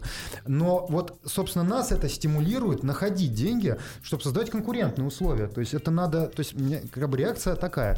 То есть надо не запрещать это, а стараться, понимая, что вот есть такая альтернатива, надо понимать, какой это уровень зарплат, там, угу чего-то условий и стараться здесь создавать. Возможно, это требует того, чтобы, соответственно, делать какую-то жесткую планку, то есть не для всех студентов, но это, это работает. То есть э, мы действительно, я вполне ответственно могу сказать, я знаю и какое-то время проводил на Западе в разных местах, ну, за редким исключением, а, мы можем создавать, во всяком случае, по сравнению с Европой, вполне конкурентные материальные условия. Ну вот типичная зарплата аспиранта в Европе, вот у меня сейчас ученик туда уехал, ну там чуть ниже 2000 э, евро, 2000 где-то, ниже 2000 от аспиранта. Да. Ну сколько это на рубли будет? Mm, Давайте переведем. Ну там... Ну 150. Ну 160 тысяч, да, там 150-160 mm. тысяч, там в зависимости от курса. Ну так вот, могу сказать, что на физтехе студенты и аспиранты некоторые сейчас получают точно больше. И налогов платят, видимо, меньше. Ну, и я не знаю насчет на этого всего. Мне кажется, что они получают вот реально а, больше, особенно если вот мы говорим о студентах, которые одновременно занимаются наукой, участвуют в каких-то индустриальных проектах типа Huawei. И это ни в коем случае не в том, я говорю, что, ребят, так сказать, не надо там ни на какой там Запад уезжать, потому что там плохо, у нас хорошо. Там есть свои преимущества. Но в Европе их не так много, потому что зарплаты там уже не, не выше, чем mm, здесь. Даже так. Это, это так. Вот, но, но я считаю, что это это так. Это очень а, круто, а, на вот. самом ну, деле. Опять-таки, я говорю о физтехе, о какой-то прослойке на да. физтехе, которая... Ну, мы как бы эту траекторию развития для наших студентов рассматриваем. Навряд ли ну, да, они пойдут да, куда-то да. в другое место, скорее всего, это будет московский Ну, это важно все-таки, тем не менее, оговорка, вот, что кстати, речь идет... про траекторию, она должна ну, почти всегда выглядеть достаточно четко. То есть мы там, в бакалавриате понял, что хочешь заниматься наукой, вот уже примерно выбрал, mm-hmm. в магистратуре уже углубляешься в задачи, идешь в аспирантуру на эту задачу, mm-hmm. ну или задачи их решаешь, ну, там, кандидатская, mm-hmm. дальше вот докторский, потом, видимо, как это работает, научный коллектив свой собирать, или вот тут какие развилки, mm-hmm. потому что условно в индустрии ты можешь там mm-hmm. сеньор или архитектор, или там становиться тем лидом, например, и там, команду собирать. Тут, видимо, ну, похоже. Да. Насчет тим лидов я мало что знаю. Ну, условно, свою лабораторию ну, я понимаю, открывать. понимаю. Ну, а, смотрите, то есть на самом деле вот в этой траектории есть а, такой момент, что докторскую защищать, во всяком случае, в нынешних реалиях совершенно не обязательно. Это вот момент, который, мне кажется, можно как-то... Почему вот, не обязательно? Ну, фактически степени свободы, которые дает кандидатская, они практически такие же, как дает докторская. Ну, просто докторская, это все-таки интересно в плане статуса, наверное, все-таки доктор, физик, математический. Международный, так и так. Ну, PhD знаете, ну раньше вот академик тоже такой вот статус, но в каком-то смысле э, все течет, все меняется, и, в общем-то, ведь э, огромное количество людей, которые там, там часть филдсовских лауреатов из России, они не имеют докторской степени, они не члены Академии наук там, и так далее и тому подобное. И уже настолько это все ушло, что, э, безусловно, есть очень замечательные академики, которые просто, то есть, глядя на них, хочется там стать академиком. Но в целом, в целом, вот уже нынешнее поколение студентов, для них это, ну, так вот, я сейчас, угу. сейчас говорю, как вот мне представляется, что да, да, думают студенты, что для них это все как-то, ну, доктор и доктор, а что по жизни это дает? Ну, как-то вот это что там, ну, 3 тысячи, там, может быть, добавка там к зарплате. Но если у тебя зарплата 200 тысяч, то эти 3 тысячи, они как-то, э, это, ну, в общем... Не сильно влияют, ну, Не да? сильно влияют, да, например, если вот, вот, вот так. А я у слышала, студента например, в этом статусе такая зарплата вполне может я быть. Я слышала про то, что... Молодых ученых, извините, а, да. Если идешь в индустрию, и у тебя есть статус, например, кандидата наук, угу. да, то у тебя автоматически зарплата на какой-то процент выше, чем у всех остальных. Да, такая заморочка сейчас, заморочка в хорошем смысле слова появилась, особенно в oui. И это, это правда. Да. Во всяком случае, вот у меня такая информация. Но эта тенденция последнего времени, она как пришла, может также и уйти. Я думаю, она не уйдет. Я думаю, что это сейчас такой То тренд. То есть наука и... нужна индустрии сейчас, если они идут на это. Да, и research отдел, отдел об этом говорят, что просто создаются компаниями, и где-то они уже прям полноценных таких совсем ученых-ученых набирают. Ну, пол... полноценный не плохое слово употребить, значит, есть неполноценный, но имеется в виду, что как бы полный ученый. Ну, да. Полный тоже нехорошее слово, но вы поняли. Почему в индустрии возникла потребность в науке и вот в ученых? Э, потому что за счет вот э, каких-то наукоемких решений стало возможным э, зарабатывать большие деньги. То есть mm-hmm. просто алгоритм работает быстрее, эффективнее ранжирует, э, что-то рекомендует. Лучше и распознает. Лучше распознает, классифицирует и тому и подобное и так далее. И все это вот на этом можно зарабатывать. Ну вот вопрос. Обычно же как раз индустриальные компании между собой очень сильно конкурируют. Если ты занимаешься наукой там, то она вся под NDA, и как бы нет вот этой вот свободы ученого. Это не противоречит тому, что вот изначально, когда хочешь делать науку, делать что-то полезное для мира в широком смысле, А вот... Я понял, да, вопрос, но мне кажется, Сложно. что это вот такое, такой взгляд на вот эту проблематику, он был раньше. Вот, э, ну, до какой-то степени, особенно когда вот в конторах вот таких, ну, закрытых, КБ, а, действительно, вот, как говорит, в ящик э, писали в там, в стол, да, но э, ситуация поменялась даже в таких компаниях, которые там так или иначе связаны с какой-то секретностью там информации и с данными, там, типа, я, я не знаю, я не знаю, Facebook, допустим, да, ну, вряд ли там они могут, ну, что-то там сильно раскрывать могут, но, тем не менее, там, они, у них есть ресерч-отделы, которые стимулируются для публикации в топ-журналах, то же самое Яндекс. Почему они это делают, ну, как мне кажется? Ну, чтобы создавать в каком-то смысле рекламу пиара своей компании, пиарить идеи, которые, так сказать, ну, математически привлекать да, да, других ресерчеров, показывать, что такой, у них... Да. да, и то есть это в каком-то смысле, ну, дополнительный статус статус компании и то, что они, вы, вы так сказать, выносят на внешний мир, ну, внешний мир э, это может с них получить, это не есть, э, как сказать, э, это не есть что-то, что дает сразу возможность всем остальным эту технологию. Там же самое сложное, большая часть времени уходит на то, как вот эту математическую идею воплотить во что-то, и это требует уже определенной структуры, угу. определенных, так сказать, квалификаций. И вот эти детали, они скрыты. Грубо говоря, какие-то трюки, которые делают идею работающей. И это можно вообще, в принципе, принципе не догадаться, как это сделать. Это отдельная работа. Вот эту работу, естественно, никто не выдает. Ну вот э, пример. У нас ну, я не буду детали рассказывать, что все-таки отчасти тоже секретная такая как бы работа. Ну, она Яху, с Яху. Вот мы, значит, помогали им э, Click Prediction Model обучать. Ну, что-то в такое а, я уже сейчас... Вы про Яндекс э, рассказываете Ну, я сейчас, сейчас про Яху. А, про Яху. Да, да, да, да. Ну, почему-то Яндекс послышал. Ну, Яндекс тоже был, но это Яху конкретно. Ага. А, вот. А, и вот э, как раз на самом деле, если убрать, вот мы сейчас готовим статью там на ну, там, либо топ-конференция, либо журнал, но математическая идея, она, ну, грубо говоря, как использовать методы высокого порядка для там машинного обучения. Казалось бы, где-то метод Ньютона и машинное обучение. Вот оказывается, что, э, ну, вот можно определенным образом это как раз использовать, решать реально большие задачи. Сейчас не буду в специфику погружаться. И сама идея, она очень интересная, это люди на эту тему независимо публикуются, но уже как это имплементируется внутри компании, uh-huh некоторые там спецификой, там интересные открытия чисто практически, не имею возможности сейчас про это сказать, но что там некоторый метод хорошо известный, там есть Ева, а есть вот, вот такой вот метод, значит, он довольно интересным образом, неожиданным на там определенные задачи, как вспомогательные там заработать, это дает реально какой-то практический эффект там для чего-то, это ты, uh-huh. вот это все, и так вот просто глядя на, ну, я не знаю, что-то, может быть, мы и раскрыли, но если вот просто брать чисто научную идею, вот эти же детали, они скрыты, и mm. там это как бы самому до этого дойти, в общем, будет довольно сложно. Поэтому я думаю, что компания не сильно рискует. А, ну, ну, разве что в каких-то да. подкастах там кто-нибудь что-нибудь сболтнет, а так, э, в общем... Тут, наверное, да, ну. три аспекта. Условно, данные у компании остаются никому, она их не отдает. Второе, это вот такие математические трюки. И третье, это, наверное, просто скорость того, что вот они уже до этого дошли, они ну, опубликовались, пока, вот там все. следующее это имплементирование, что-то новое будет. Да, это тоже я как раз хотел сказать. И в этом смысле все как раз выигрывают. То есть ученые выигрывают, компания выигрывает, и те, кто хочет в эту компанию зайти, у другие ученые, они как бы, о, как круто, тут такие статьи пишут. Правда, это в такую больше гонку уже превращается. То есть это не, ну, как бы творческий процесс э, придумывания и тестирования гипотез, но все-таки так... все вот очень, ну, да, очень ускоряется вот сама смысле наука. вся жизнь это как в некотором смысле гонка вооружения, так сказать, ну, да. борьба за существование. Но это вот гонка вооружений неизбежный атрибут вот этого всего дела. Угу.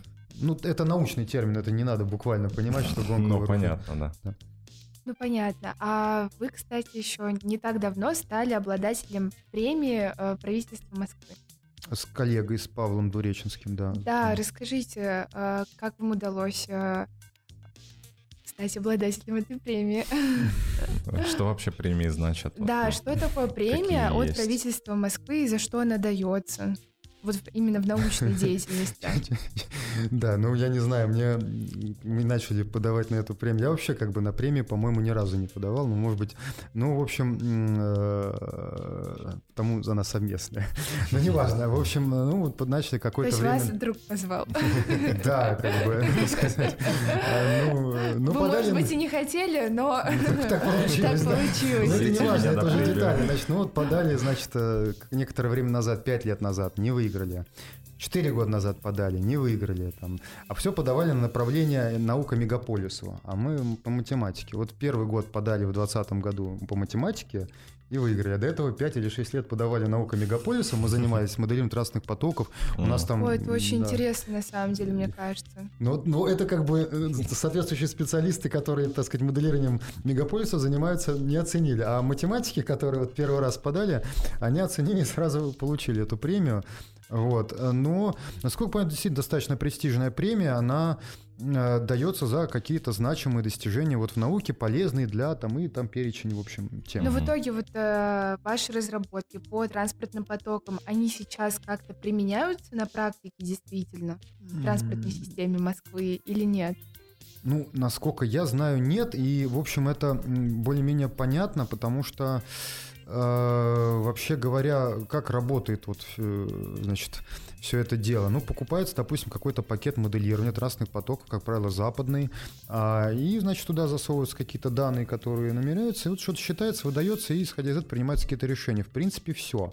Уходить от этого сценария довольно сложно. Попытки на, уходить от этого были в 2008 году, и уже тогда мы об этом задумались. Но вот к 2016 году угу. мы с коллегами, один из этих коллег, собственно, а, один из моих учителей, вот я упоминал Александра Алексеевича Шананина, вот другой, угу. Юрий Евгеньевич Нестеров, вот лауреат премии Данцига, он именно очень известный специалист в мире по оптимизации. Так вот, вот вместе с ним, прежде всего благодаря его идеям, мы придумали, как сделать, э, соответственно, многостадийную модель транспортных потоков. На наш взгляд, это, в общем, принципиально по-другому э, надо делать. И, в общем, объяснили, почему. Тут докторскую на эту тему в 2016 году защитил. А, и вот сейчас вот ученики развивают эту тему. Там есть результаты экспериментов интересные. Mm-hmm. Там Владивосток немного Класс. посчитали. Да, но проблема в том, что э, ну, тут нужно именно какую-то пробивную силу иметь, такую административную, ходить там, объяснять людям, что вы знаете, вот это... Рычаг. Э, да, и вопрос правде сказать, это не наша война, но я, я почти уверен, это может нескромно звучит, что в конечном итоге, ну, более-менее на эту модель все э, придут. Не, не потому, что там мы придумали, а вообще не поэтому, а потому что просто, ну, еще 20 лет назад Нестеров э, более-менее объяснил недостатки э, той модели, которая сейчас существует. Угу. Вот, то есть от нее надо уходить, там она, в общем, в чем-то неадекватна. И, ну, может быть, к тому моменту еще что-то придумают, но во всяком случае то, что как делалось, это не совсем. И самое главное, жизнь-то меняется. Модель, которая там ну, а, использовалась, а, многостадийная, она в основе своей имеет некоторые данные, которые были доступны 30 лет назад. Но сейчас появились данные ГЛОНАСС, там, GPS, угу. треки Яндекс, ну, Кучу весь, всего, да, да, да, всякие мобильных телефонов, ну, 20 миллионов этих IP-адресов только по Московской области. Это вот каждый, когда происходит какое-то событие, смс приходит, еще что-то, просто пингуется. Угу. Это вот сколько данных, можно себе представить, что на основе этого можно сделать, но это не используется. Я уж не говорю про то, что можно автоматически улучшать ситуацию на дорогах за счет всяких э, ну, грамотных штрафов, типа транспортный налог, где ты какие дороги посещаешь, там налог платишь. Понятно, что никто рад не будет, но за счет этого реально можно побороть все пробки. Потому что ты будешь понимать, что если ты едешь на дорогу, где много, где заторно, то ты еще больше затор делаешь, и там плата больше. Вот по такому простому механизму, он называется Викри Кларка Гросс, только там э, за это Нобелевскую премию, кстати, в свое время дали. Так а вот, это можно... применяется где-то, вот действительно это, вот на это практике? применяется, это применяется. А, в каком городе? Ну, насколько я понимаю, это во всех городах применяется, в том числе в Москве. Я общался со специалистами, кто, так понимаю, имел к этому доступ. В общем, такого типа механизмы, э, насколько я угу. понимаю, они... Ну, это, естественно, не я мы не придумали. слышала, чтобы это... в Москве было такое. Вы же сейчас говорите о том, что а, на дороге пробка и... А, нет, я понял. Вы имеете в виду, что прям так, чтобы по треку машины да, на транспортный да, да, налог? чтобы нет, это, это, действительно это мы предлагали. Было. А сейчас есть просто платные дороги. Это просто платные дороги, они всем известны. Да, понятно. Но дальше гибко ценообразование ну, платных дорог в ну, зависимости от... Ну, налог. То есть вот человек за месяц наездил где-то, это только в теории остается пока? Или есть все-таки какой-то город, где действительно это сделать? Ну, есть, например, Лондон, где там за въезд в центр, ну как приблизительно в Москву, там просто сразу взимается, то есть не за конкретной улицы, где парковка, а просто въехал, и там, ну, насколько я понимаю, я там не был, но вот что-то такое уже давно слышал про Лондон. Угу, ну, вот. понятно. Просто скорее Диляру клонит узнать, вот где применяется что-то из того, что там вы, что, ваши что ученики вы придумали, делали. да, или ваши ученики ну, что-то вроде в Яндексе может использоваться. Мы в свое время тоже с Нестеровым где-то в 2016 году, даже статья на NIPS есть, предлагали там некоторые вещи, как там ранжировать веб-страницы, ну, некоторые улучшения, mm. сказать. Ну, я не знаю, в какой степени они, естественно, закрыли после какого-то момента, вот э, закрыли от нас, вот, ну, как это продолжается, но какой-то совместный research э, был, он привел, кстати, NIPS, и этот research был заточен на реально вот совершенно индустрийные какие-то вещи, вот, так что примеры так, такие есть. И Яндекс, кстати, один из, ну, она первая российская компания, которая начала этим заниматься серьезно. То есть угу. вот так привлекать ученых, их, так сказать, стимулировать публиковаться, публиковаться с ними. Ну, и... А как это работает? Вас э, индустриальные компании сами находят или вы ищете? По-разному. Обычно сами, конечно, находят, но по-разному бывает. Ну, Huawei вот сейчас активен, просто как бы уже есть какая-то репутация, если она есть, то и есть понимание вот у заказчика, что вот этот специалист в этой области, вот этот специалист в другой области, ну вот они знают, он, значит, знают, у нас задача такая-то, значит, надо идти либо к этому, либо к этому. Ну и могут обратиться к одному, то скажут, я занят, обратятся к другому. Но если mm-hmm. тот свободен, ну вот обычно как-то так. Ну и вариантов не очень много. Откровенно говоря, э, в России вот именно по направлению, которые вот такие основные, э, хоть, хоть это направление в мире очень популярно, а вот, как ни странно, не то чтобы очень много коллективов, которые могут э, и физтех тут вот в топе, но у нас есть серьезные конкуренты. Угу. Вот, не буду их, так сказать, рекламировать. Да. Вот, но есть, есть. То есть нам есть, в общем, с кем, так сказать, конкурировать. И это, кстати, хорошо. На мой взгляд, это хорошо. Конкуренция дает возможность уже как бы э, внутри России двигать это все. Угу. Ну вот, вот судя по тому, как вы рассуждаете, действительно, вам важно двигать это все внутри России. Почему? Почему вы сами не захотели уехать за границу? Ну, во-первых, у меня семья здесь, вот родители, сейчас жена. Ну, правда, жена уже так как-то смотрит в ту сторону. Я настроен очень так патриотично. Ну, ну, сложно объяснить, но я здесь получил образование. Мне здесь э, создали хорошие условия э, для работы. Ну, они не всегда были, так сказать, идеальные, но в целом я очень благодарен за то, что вот у меня было до настоящего момента есть. Вот. И, э, ну, как-то от добра добра искать Э, ну, я не знаю, мне предлагали, например, в 2013 году, в конце, где-то так вот, в 2014 что ли, году, а, позицию там на Западе. Иногда тоже такие вещи всплывают. Вот буквально э, этой осенью тоже мы обсуждали э, с директором одного из западных университетов. Там очень хорошие деньги, очень хорошие, прям даже боюсь озвучить. Ну, скажем так, от 10 тысяч долларов в месяц и выше. Вот. Но как объяснить? Ну, я не знаю, то есть все-таки я как-то уже так, может, воспитан, ну, меня тянет просто вот к тому, чтобы периодически видеть там своих вот близких людей. У меня здесь ученики, школа, и э, э вот, вот там этого не будет точно. Ну, mm. то есть невозможно, вот это сложно объяснить, это надо просто посмотреть, приехать, посмотреть. А там очень все регламентировано. Э, это есть и плюсы, и минусы. Вот да. плюсы, очевидно, что у тебя фиксирована зарплата, у тебя, так сказать, возможность там, ну, какой-то стабильность, спокойствие. Это очень важно, это классно, на самом деле. Это то 10 раз подумаешь, прежде чем от этого не то что отказываться, а как-то вот разменивать на что-то. Но с другой стороны, с другой стороны... Там нет чего-то родного, вот, своего. И это, безусловно, я, ну, это первое, что, о чем я сказал. Но второе, это что вот, э, ну, грубо говоря, такая неопределенность, которая здесь есть в России, ну, везде, вот в том числе на физтехе, это, конечно, большой минус. Но в этом есть и плюс, потому что эта неопределенность всегда может развернуться таким образом, что к тебе придет какой-то новый ученик, там, ученики, какие-то, ну, очень талантливые ребята. Ты с ними сможешь сделать больше, и ты будешь им полезнее, чем если на Западе там этого нет. И в разных местах там нет. Все То слишком есть, регламентировано. Там условно, очень регламентировано. Да, ты читаешь что... курс, ты можешь читать только вот этот курс, вот на этому потоку. А здесь я, вот не знаю, вот сейчас я завкаю, я, я реально могу, понимаете, ну, горы как-то, ну, в том смысле, горы что... Свернуть. Ну, да, да, да, да, должны собраться люди, обсудить улучшение. Чем горы воротить, воротить. Ну, то есть поймите правильно, что это же тоже важный момент, что если у тебя есть как бы желание что-то творить, а, то это деньгами все не измеряется. То есть очень важно, что у тебя было желание это реализовать, осуществить свои планы. Возможность. Возможность. И физтех, Россия, она, на мой взгляд, в определенных ситуациях дает таких возможностей больше, в том числе, а, я же не в том числе, а прежде всего физтех, потому что здесь, а, я не знаю других таких центров, которые поставляли бы, в хорошем смысле слова, такое количество талантливой молодежи, бакалавров. Ну, просто вот нет аналогов. Вот это, ну, да, может быть, я как бы не круто. прав, и я не все видел, но, э, ну, собственно, вот это ключевой момент, что столько талантливой молодежи, у которой можно, в свою очередь, учиться, это я абсолютно не лукавлю, когда говорю, что, ну, это реально дает тебе самому возможность оставаться молодым, оставаться, как бы, как сказать, более-менее в тонусе, и как-то, ну, как- как-то, не то, что прям вот как они, но хоть как-то. Вот. И это очень важно, то есть у нас действительно есть очень талантливые ребята.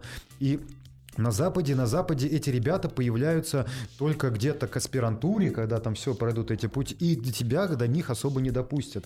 То есть там уже как бы вполне, так сказать, коллектив, особенно если ты не местный, ну, uh-huh. то есть ты как бы не свой. То есть если туда приезжать, то приезжать надо уже прям совсем таким человеком с огромным весом, с большим числом публикаций, так, чтобы там ходить и, так сказать, ну, условно, дверь ногой открывать, и, э, и все как бы было, как ты скажешь, как ты захочешь, но ясное дело, что э, таких возможностей у большинства людей нет, даже если они успешны, даже если на Западе они оцениваются как успешные. Ну, Просто да. потому, что там свои тараканы какие-то, и в том, числе, в том числе сейчас политические. То есть, например, если я не афроамериканка, мне как бы, ну, то есть лучше, чтобы я была афроамериканкой. Это женщина и еще черно чернокожая, Ну, там еще есть, я уж, так сказать, не стану все перечислять по списку, что там желательно. Вот, да, но вот это без шуток, я на полном серьезе говорю. Ну, то есть, мне вот коллеги Запада пишут, что у вас там нет на позицию, у меня вот аспирант. Я говорю, ну а кто? Ну, ну обязательно это желательно девушка, чтобы там даже вот, ну, ну, вот на полном серьезе. Поэтому там свои заморочки, а, вот, но как бы не, не в этом дело. Хорошо, вот здесь, в России, а как у заведующего кафедры МО в первую очередь, какие у вас планы на новые должности? Да, Такая это... резкая смена, да? Да, да, да. Ну, значит, во-первых, на самом деле я должен вот э, абсолютно как бы искренне э, сказать, что я просто очень ну, ну рад, что мне так вот в жизни повезло, что, в общем-то, на протяжении э, вот научного пути не только мне попадались очень хорошие люди и по-человечески, и вот с точки зрения профессиональных качеств. И я это не случайно говорю, потому что, на мой взгляд, то, что создано и сохранено в 90-е годы на кафедре усилиями вот заведующего кафедры Сергея Анатольевича Гуза, Ольги Сергеевны Федько. Это действительно огромное дело. Я видел изнутри, как это все, чего это стоило, как это, ну, то есть, ну, буквально, э, вот э, Ольга Сергеевна, Сергей Анатольевич, ну, я думаю, не секрет, что это муж и жена, э, значит, что, кстати, забавная история, извините, чуть-чуть отвлекусь, прибегает на кафедру сейчас известный ученый, значит, Женя Бурнаев, он в Скалтейке там грантом руководит, такой, такой, кстати, говорит, тоже ФУП. Вы тоже ФУП, да, выпускник такой, говорит, вы представляете, Ольга Сергеевна, я, говорит, сейчас с экзамену сына Гуза принимал. Он говорит, ну, как бы вообще-то он и мой сын. Ну, ладно, это так, забавная история, насколько я знаю. Вот, ладно. А что, это тайна какая-то? Да нет, ну просто забавно что-то как бы. Короче говоря, действительно, они сделали огромное, огромное как бы дело. Они своих денег в том числе поддерживали э, ряд сотрудников, чтобы, ну, когда были какие-то такие времена, что вот не было никаких грантов и так далее. И это было очень важно, чтобы сотрудники как бы дополнительно что-то, ну, то есть просто где-то надо было деньги зарабатывать. И это позволяло сохранять и должный уровень курсов, э, вот эта политика по привлечению молодежи, какая-то такая разумность, не архаичность в том, что давать свободу чему-то разумному, новому. А вот, вот все это мне кажется, я все это к тому говорю, что это надо обязательно сохранить. Это будет очень непросто сделать, потому что, ну, ну объективно, я уже упоминал, что, ну, вообще часто вижу людей вот в разных направлениях, которые прям вот хочу, как бы мне бы так. И я понимаю, что не то, что учиться многому, я, может, никогда и не научусь каким-то качествам, мудрости какой-то, которая есть вот у названных людей. И, наверное, это будет какая-то другая в чем-то кафедра, но мне бы очень хотелось э, во многом сохранить какие-то вещи, заложенные не, не только Сергеем Анатольевичем, Ольгой Сергеевной, а Андреем Александровичем Натаном. Я имел счастье вот, работать тоже с ним перед его смертью. Он в 90, почти 90 лет прожил, 91 mm-hmm. год, по-моему. А, может, даже 92, я сейчас точно не вспомню. Ну, где-то вот около 90 лет. И вот где-то с 2000 2006, так вот, 2007, может быть, до 2009 мы активно с ним сотрудничали. И, в общем, у меня как бы есть определенное представление. Вообще, он был основателем кафедры. Угу. Как вот это все формировалось. И поэтому, конечно, в планах, вот первый пункт, это учитывая весь тот опыт, который я в какой-то степени вот все эти годы перенимал, меня, меня к этому готовили больше 10 лет, я вам так скажу. Mm-hmm. Вот, то есть это, знаете, как вот просто уже 10 лет назад начались эти разговоры. 5 лет назад это хотели осуществить, я отбился. Вот, я не готов, не надо, пожалуйста, пожалуйста, посидите. Сейчас все, пришло сейчас уже, время, да? Да, да, сейчас уже как-то было сложно отбиться. Но отбиться я поясню не то, что это, это, это просто большая ответственность. Это ответственность, это, в общем, эм, ну, немножко как-то, в общем, ну, надо быть к этому морально готовым. Ну, кажется, уже время пришло, действительно. Поэтому первая задача посмотреть, вот а, хорошо освоить то, что было, это первая задача. Не делать резких движений. Вторая задача максимально дотошно, тщательно и, как бы сказать, бесперсонифицированно посмотреть на то, что сейчас есть, на качество курсов объективно, на их количество, на их связь друг с другом, на семинарист, ну, как бы где какие семинаристы, актуальность, э, и постараться пытаться, ну, скажем так, пополнить где-то, где-то, может быть, что-то угу. не, не столько заменить, сколько, скажем так, повлиять на какие-то изменения, которые вот ну, в позволят, сторону, да? ну, будем надеяться, в лучшую сторону. Вот, то есть э, никого, ничего, никаких резких движений вот э, не хотелось бы здесь сделать, просто потому, что ломать не строить. Вот. Угу. И да. начать стоит, вот, ну, я так планирую, с очень мягкого такого вот какого-то прощупывания, ну, в течение семестра вот этого всего дела, э, так, чтобы где-то через год мы уже могли выйти на какой-то свой режим, ну, угу. свой в том смысле, что он уже будет как-то больше, я как-то, ну, проявлюсь, что ли. Угу. Но по, на первых этапах у меня нет желания, э, потому что нет ощущения, что я хорошо понимаю, как... Э, то есть будет изучение процесса, который сейчас есть, и такое вот прощупывание почвы, общение с преподавателями, общение с лекторами, созвоны организации с разными, в том числе преподавателями. Но будет весело, поверьте, у меня наполеоновские планы, и, ну, в общем, я думаю, я всем надоем здесь. А студентов еще включить, это тоже Обязательно, обязательно. И, в общем-то, ну, наверное, не то, что всех-всех-всех студентов, ну, то понятно, есть как бы будут как бы собирать обратную связь. Э, это, это действительно очень важно, и, но это надо грамотно организовать. Особенно грамотно надо развести отрицательные отзывы на преподавателей. Это тоже момент, который мне в физтехе всегда нравился, и который отличал нас от ну, ряда других вузов, где очень хорошие преподаватели, просто они теряли интерес э, к преподаванию, какой-то искренний такой, знаете, отдавать всего себя студентам, когда в конце семестра приходят отзывы, и, соответственно, по этим отзывам они mm-hmm. там поют, что два студента напишут какую-то гадость. Ну, а зачем-то преподаватель преподавателям все это сваливают. И, э, и вот это вот как бы деморализует немного. Ну, не всех, но некоторых преподавателей. Мне кажется, вот у нас, если будет какой-то ну, негатив, он наверняка будет. Его надо просто правильным образом отфильтровать да. и как бы доносить до людей немножко э, в отредактированном варианте, чтобы сохранить какой-то конструктив угу. в этом во всем. Ну, под конец нашего подкаста хочется уже немножко оторваться от карьеры, от науки и спросить, ну, про какие-то такие самые обычные да. Эм, Чем еще занимаетесь, увлекаетесь? Да, да, да. Спорт, хобби. Да, ну. Кроме работы, науки и всего-всего-всего. Да, это хороший вопрос. Ну, до там где-то 33 лет, сейчас мне 38, я более-менее активно в волейбол играл. Ну, потом как-то Даже ездили времени... на первенство России в свое нет, время? Нет, ну, не на таком уровне. Я уже когда в институт поступил, там уже просто на уровне институтского... Ну, на первенстве среди институтов. Вот, на таком уровне. Это нет, там первенства ну, России, конечно, никакого не было. Мои сокурсники говорили, вы хорошо играете.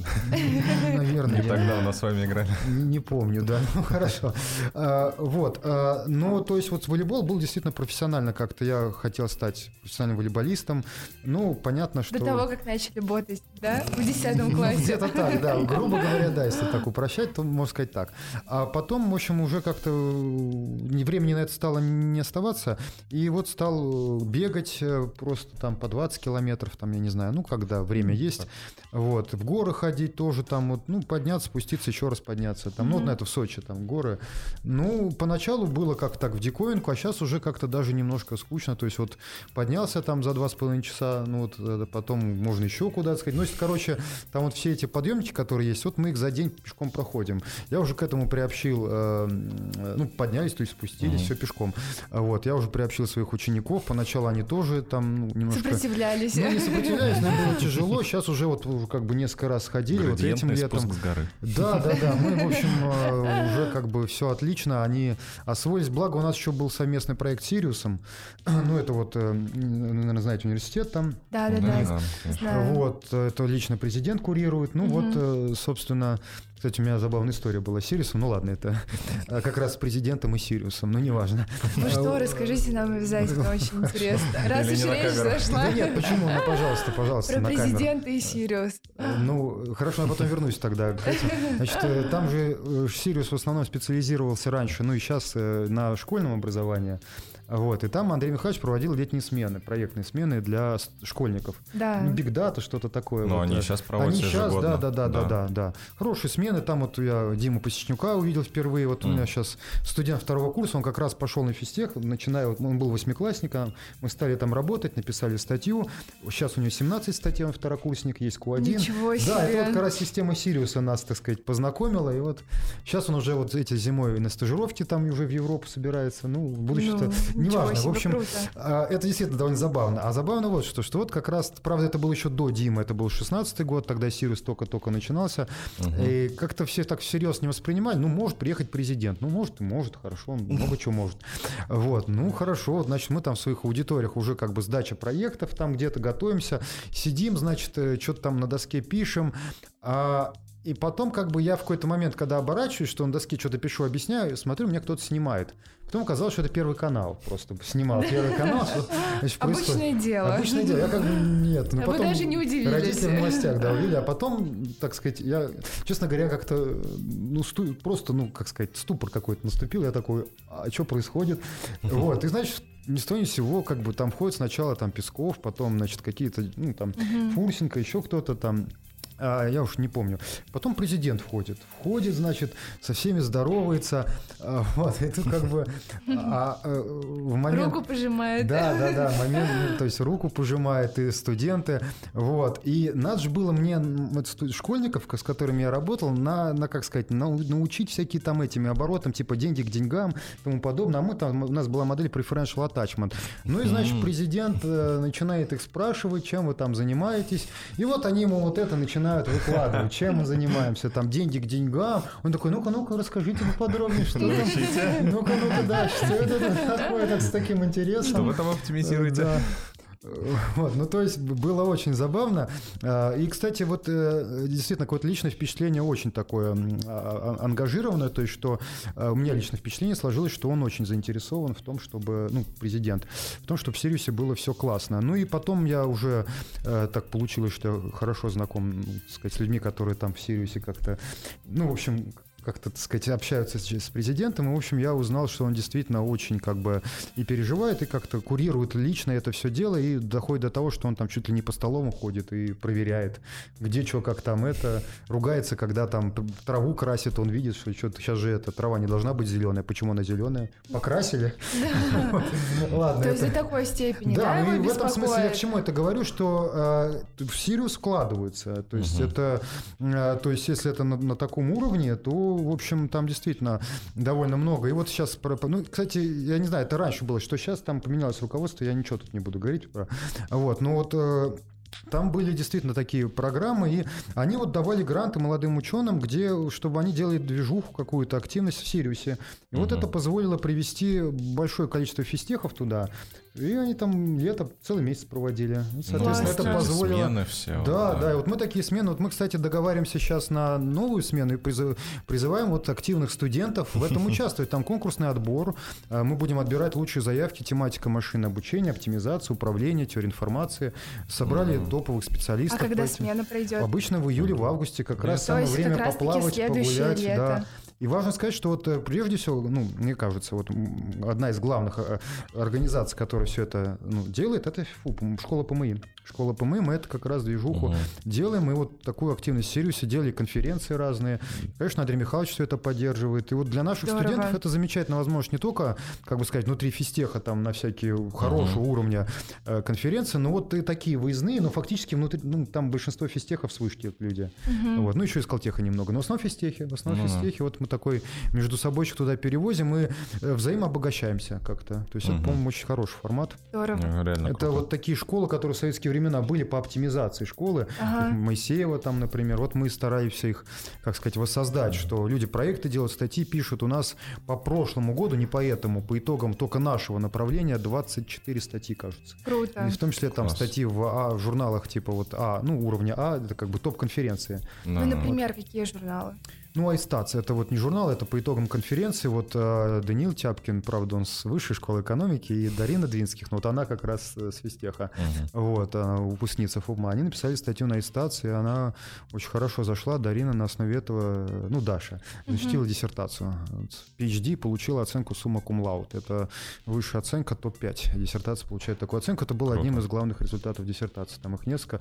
Тут в рамках проектной смены родилось, и родилось как, что, э, ну, я рассказал задачу на лекции, Даниил, э, значит, за два дня там практически там продвинул, а, а Даша вторую часть там, ну, то есть они угу. вместе уже сделали, ну, и они вдвоем написали статью, вот Даша с Даниилом, ну, там не эксперимент, там именно... То есть э, в Сириусе рождаются такие да, крутые да, статьи, да, и да? атмосфера там довольно была такая благоприятная, и вот я как раз хотел сказать, что я по-хорошему завидую студентам, аспирантам, которые сейчас учатся, потому что, ну, ведь это действительно просто, ну, какой-то оазис когда вот уже там, начиная с третьего курса, ты можешь там, у тебя куча альтернатив, ты можешь поехать вот сюда, там, на, конфер... на конференцию, uh-huh. на школу, тебя, тебя все это финансируют, компенсируют, все затраты поддержат, и uh-huh. вот школы для ребят, которые действительно как-то себя проявляют, такие возможности есть. Есть стипендия Рыгородского, это целая история, не знаю, я не знаю, знает это кто-то или нет, но ведь действительно это надо говорить, что человек просто из своих денег дает стипендию, но не может, мы даже не можем назвать эту стипендию стипендией Рыгородского,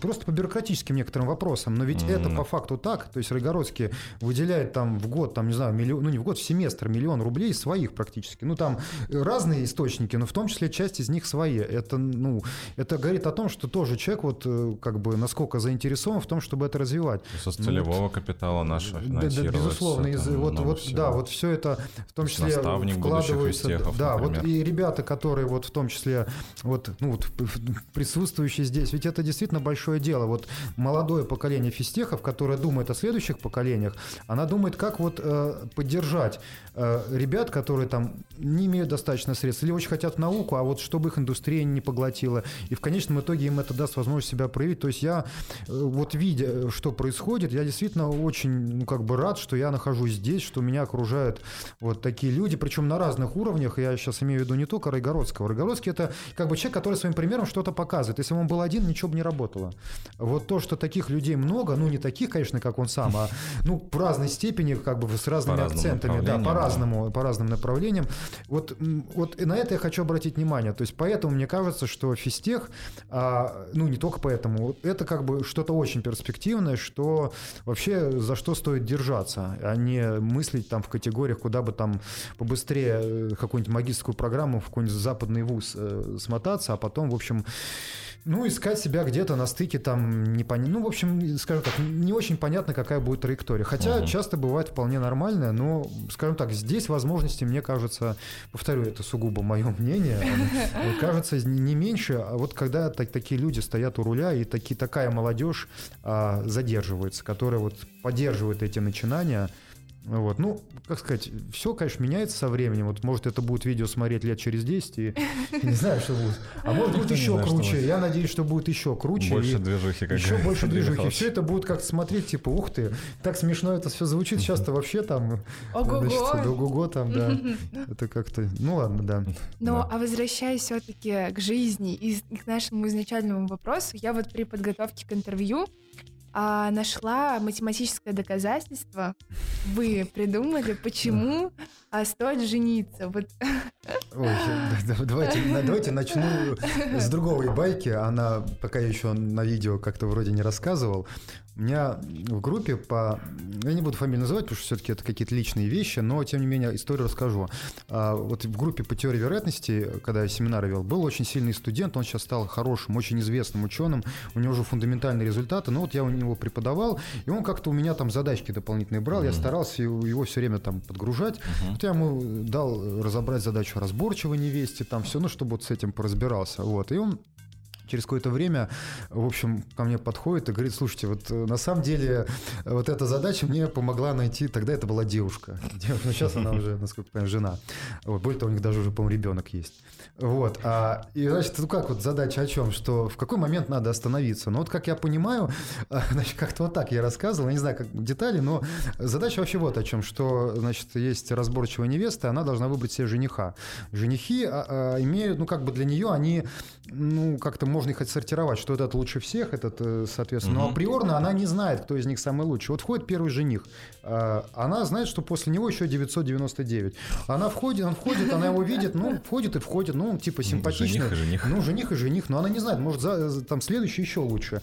Она говорит, до свидания. Приходит следующий жених а он говорит, до свидания и так далее, да, ну, то есть в какой-то момент она понимает, что, блин, мне уже там тридцатник, а я все до свидания говорю, значит, ну, может, пора остановиться, вот, говорит, давай, но подождите, этот, этот, который пришел, он же хуже, чем тот, который был второй или там третий, не, не, давай, ты иди тоже, а вот еще, буду ждать, когда будет лучший из всех, его может уже не быть, ну, потому что он был, допустим, Можно первый. Было отказать. Да, и вот возникает вопрос, какая наилучшая стратегия вот у невесты, чтобы выбрать с наибольшей вероятностью наилучшего жениха. Есть математическое доказательство. Я вам сейчас расскажу. Значит, давайте просто сделаем маленькое упрощающее предположение. Пускай все n факториал, а n это тысяча, вариантов расстановки женихов равновероятны. Ну, то есть нет какого-то априорного, то есть нет такого ощущения, что самый первый, он самый лучший. Просто все равновероятно. Тогда наилучшая стратегия, стратегия жен, невесты пропустить долю 1 на e, e это вот 2.7, э, ну, в общем, да, экспонента. Да. А, 8, ну, грубо говоря, одну треть. Пропустить да. вообще, просто говоря, желаю всем до свидания, независимо, какие бы они классные не были. И потом э, выбрать первого лучшего после вот этой условной третьей, ну, один на я. Выбрать, если он будет. Если не будет, то не повезло. И тоже вероятность, если, вероятность того, что не, такая стратегия принесет невесте успех, тоже где-то одна третья. Ну вот, вот угу. видимо, мой, как это сказать, коллега, ну, сейчас это коллега, тогда был ученик, в смысле, вот я преподавал, у них, э, он это использовал для того, чтобы объяснить своей девушке, что, ну, вот, э, как Пора бы остановиться пора на нем, остановиться, да? Пора остановиться, да. Примерно как-то так. Вот. Ну, хорошо, это как бы не имеет прямого отношения к почему жить э, вдвоем лучше, чем одному. А по сути история ровно об этом. История ровно об этом. И, ну, давайте, раз вот как бы прошлое видео так получилось, что это вырезали, и здесь я расскажу как раз. Тем более, что мне просто даже после вот этого видео ученые нормы мне писали, я не знал, что так, как бы проснулся известно, мне писали, значит, люди из Екатеринбурга, из разных городов, и они, ну, действительно писали приятные вещи, что на нас как-то положительно, сильно повлияло то, что вы говорили, мы хотели бы сейчас наукой позаниматься. Но это же правда здорово, потому да, что это ну, здорово. ведь действительно это нужно, это нужно. А, а, по разным причинам. Значит, ну, смотрите, насчет почему жить вдвоем лучше. А, ну, вот ну, как бы такой модель. Вот мы, когда живем, мы э, тратим какие-то свои ресурсы на, ну, разного рода деятельности. Там, uh-huh. едим, там, спим, что-то ботаем. Ну, вот, как бы. И ясно, что можно злоупотреблять чем-то, а можно там что-то, ну, где-то, наоборот, не... Ну, в общем, разные пропорции. Вот какие пропорции конкретно для там нас полезны, мы сразу не можем сказать, потому что мы что делаем? Мы проживаем этот день в контексте ну и как бы ощущения по прожитым дне, ну ночи у нас какие-то есть. Вот насколько правильно мы прожили этот день. Вот, давайте считать, что есть какая-то такая универсальная функция, которая характеризует нашу планету. Она вот такая вот не меняется, вот такая функция есть. Но Обратную связь мы как получаем? Мы проживаем день согласно некоторой стратегии X, но получаем не f от x в конце дня, а получаем f от x зашумленное. Угу. f от x зашумленное, потому что каждый день привносит свой шум. Это связано с какими-то факторами, кого вы там встретите, это будет хороший человек или не очень, ну, там, да, насколько вам повезет в чем-то. Да, ты смотрели вы на ночь новости, так сказать. Э, если вы посмотрели, возможно, у вас настроение уже не очень хорошее, там, э, как сказать, ну, то есть вы, соответственно, день уже как бы не так. Но неважно. В общем, смотрите, получается, что мы получаем обратную связь от того, как прожили день, а угу. f от x плюс какой-то шум. Но шум, вообще говоря, специфический для нас, потому что это зависит от нашей траектории. Да. А, вот. А, а ну, Теперь представим себе ситуацию, что мы живем, ну да, и как бы надо, по сути, искать некий минимум, если это функция затрат, или максимум некой функции, базируясь на наблюдениях ее значений с шумом. Это mm-hmm. можно делать, это чего-то стоит. Mm-hmm. И можно решить эту задачу, если какая-нибудь функция выпуклая или вогнутая, в зависимости от того, на мин или на макс задачу мы решаем, но есть оценки, насколько это сложно. То есть сколько надо прожить дней, чтобы с определенной точностью понимать, как правильно жить. Чтобы, грубо говоря, с точностью эпсилон понимать, как правильно жить. Несмотря на шум, все это можно сделать. Так это Хорошо как звучит. Свя... Непонятно, сейчас, как сейчас, это связано сейчас, самое главное. сейчас вообще сейчас, с сейчас, сейчас, сейчас женитьбой. Вот, и... вот, казалось бы, при чем тут, да, ну вот сейчас будет. А теперь давайте представим себе, что я живу не один, а с кем-то. Вот эту стратегию, которую я проживаю за день, я проживаю как? Я беру f от x в одной точке, например, f от x плюс, эм, ну давайте читать x скалярный, f от x плюс маленький тау. И говорю своей жене, ну как мы договариваемся, а ты проживай на f от x. Ну, в близких точках. Она f от x, я f от x плюс тау, она f от x. И тау маленькие. Вот. А шум у нас, ну, давайте я вообще упрощу, он одинаковый. Ну, потому что мы живем вместе. Uh-huh. И мы более-менее вместе встречаем. Ну, или мы живем близкими траекториями, и у нас шум близкий. И вот смотрите, что я делал. Я говорю, что мне теперь, по сути, доступна производная по направлению. Ну, или просто производная. f от x плюс тау – Э, ну, минус f от x делить на тау. Потому что я могу поделить на тау эту разность. Я знаю свою, как я прожил день свое послевкусие. И оно не сильно отличается на скаляры тау, да, э, ну, оно, от жены. Я жил близкой стратегией к жене, да. f от x плюс тау. Жена жила f от x. Я беру разницу этих функций, шум сокращается, да. потому что он один близок, ну или одинаков, и делю на маленькое тау. И если тау более-менее маленький, это зависит от того, насколько шум может быть маленький, uh-huh. ну, в смысле, насколько шум сокращается, то я, по сути, получаю производную по направлению. Дальше резонный вопрос. Насколько я быстрее решу задачу оптимизации, если мне доступна производная, чем если мне доступно а, только значение функции. Понятно, что оптимизировать функцию, зная ее градиент, там, ну, в данном случае производную по направлению, естественно, быстрее, чем да. оптимизировать функцию, когда знаешь только значение функции. Это более-менее очевидно. Хотя бы потому, что, а, значит, а, ну как объяснить, там даже зная значение функции, ты как бы не представляешь, куда двигаться. Ну ты просто знаешь угу. значение и все, а куда двигаться-то? Ну, да, а да. тут ты как бы понимаешь, что если я буду двигаться по этому направлению, мне станет лучше, а по в противоположном хуже. Я хотя бы знаю направление. Чуть-чуть сдвинулись, уже как бы шаг в правильную сторону. А вот когда ты ничего не знаешь, ты прожил день, но угу. на следующий день у тебя другой шум будет. Ты не сможешь взять разности как бы один день минус другой, шум разный. Вот э, математика помогает, то есть занимаясь безградиентными методами и пытаясь предложить оптимальные, я просто пытался прикинуть, а насколько быстро я обучусь. И вот это все реально можно э, прикинуть. И надо сказать, что это переносится на все, на многие вещи, которые возникают в жизни. То есть оптимизация помогает понять, ну, какие-то механизмы, как вообще чего Жить. устроено.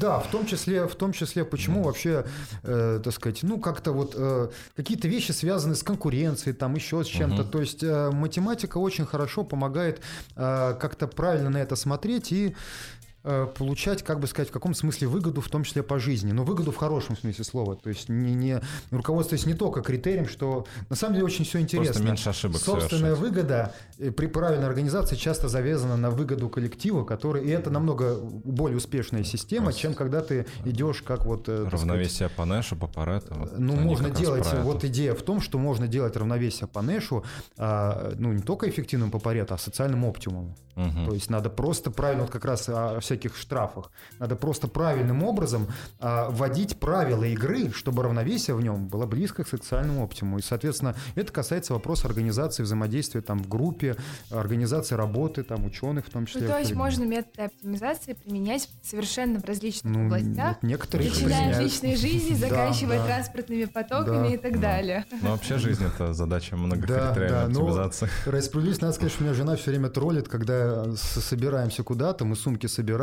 почему-то она всегда сумки собирает и говорит, ну вот где твоя вот оптимизация, почему я сумку могу, так сказать, упаковать намного более, так сказать, правильным Задача образом. рюкзаке лучше решает. Да, решаю задачу рюкзаке лучше, но я как бы поясняю, что я специалист по непрерывной оптимизации. Это задача трудная, хотя и хорошо аппроксимируемая, но, в общем, не мой профиль. Понятно. То есть у вас находится оправдание? Всегда. Все хорошо.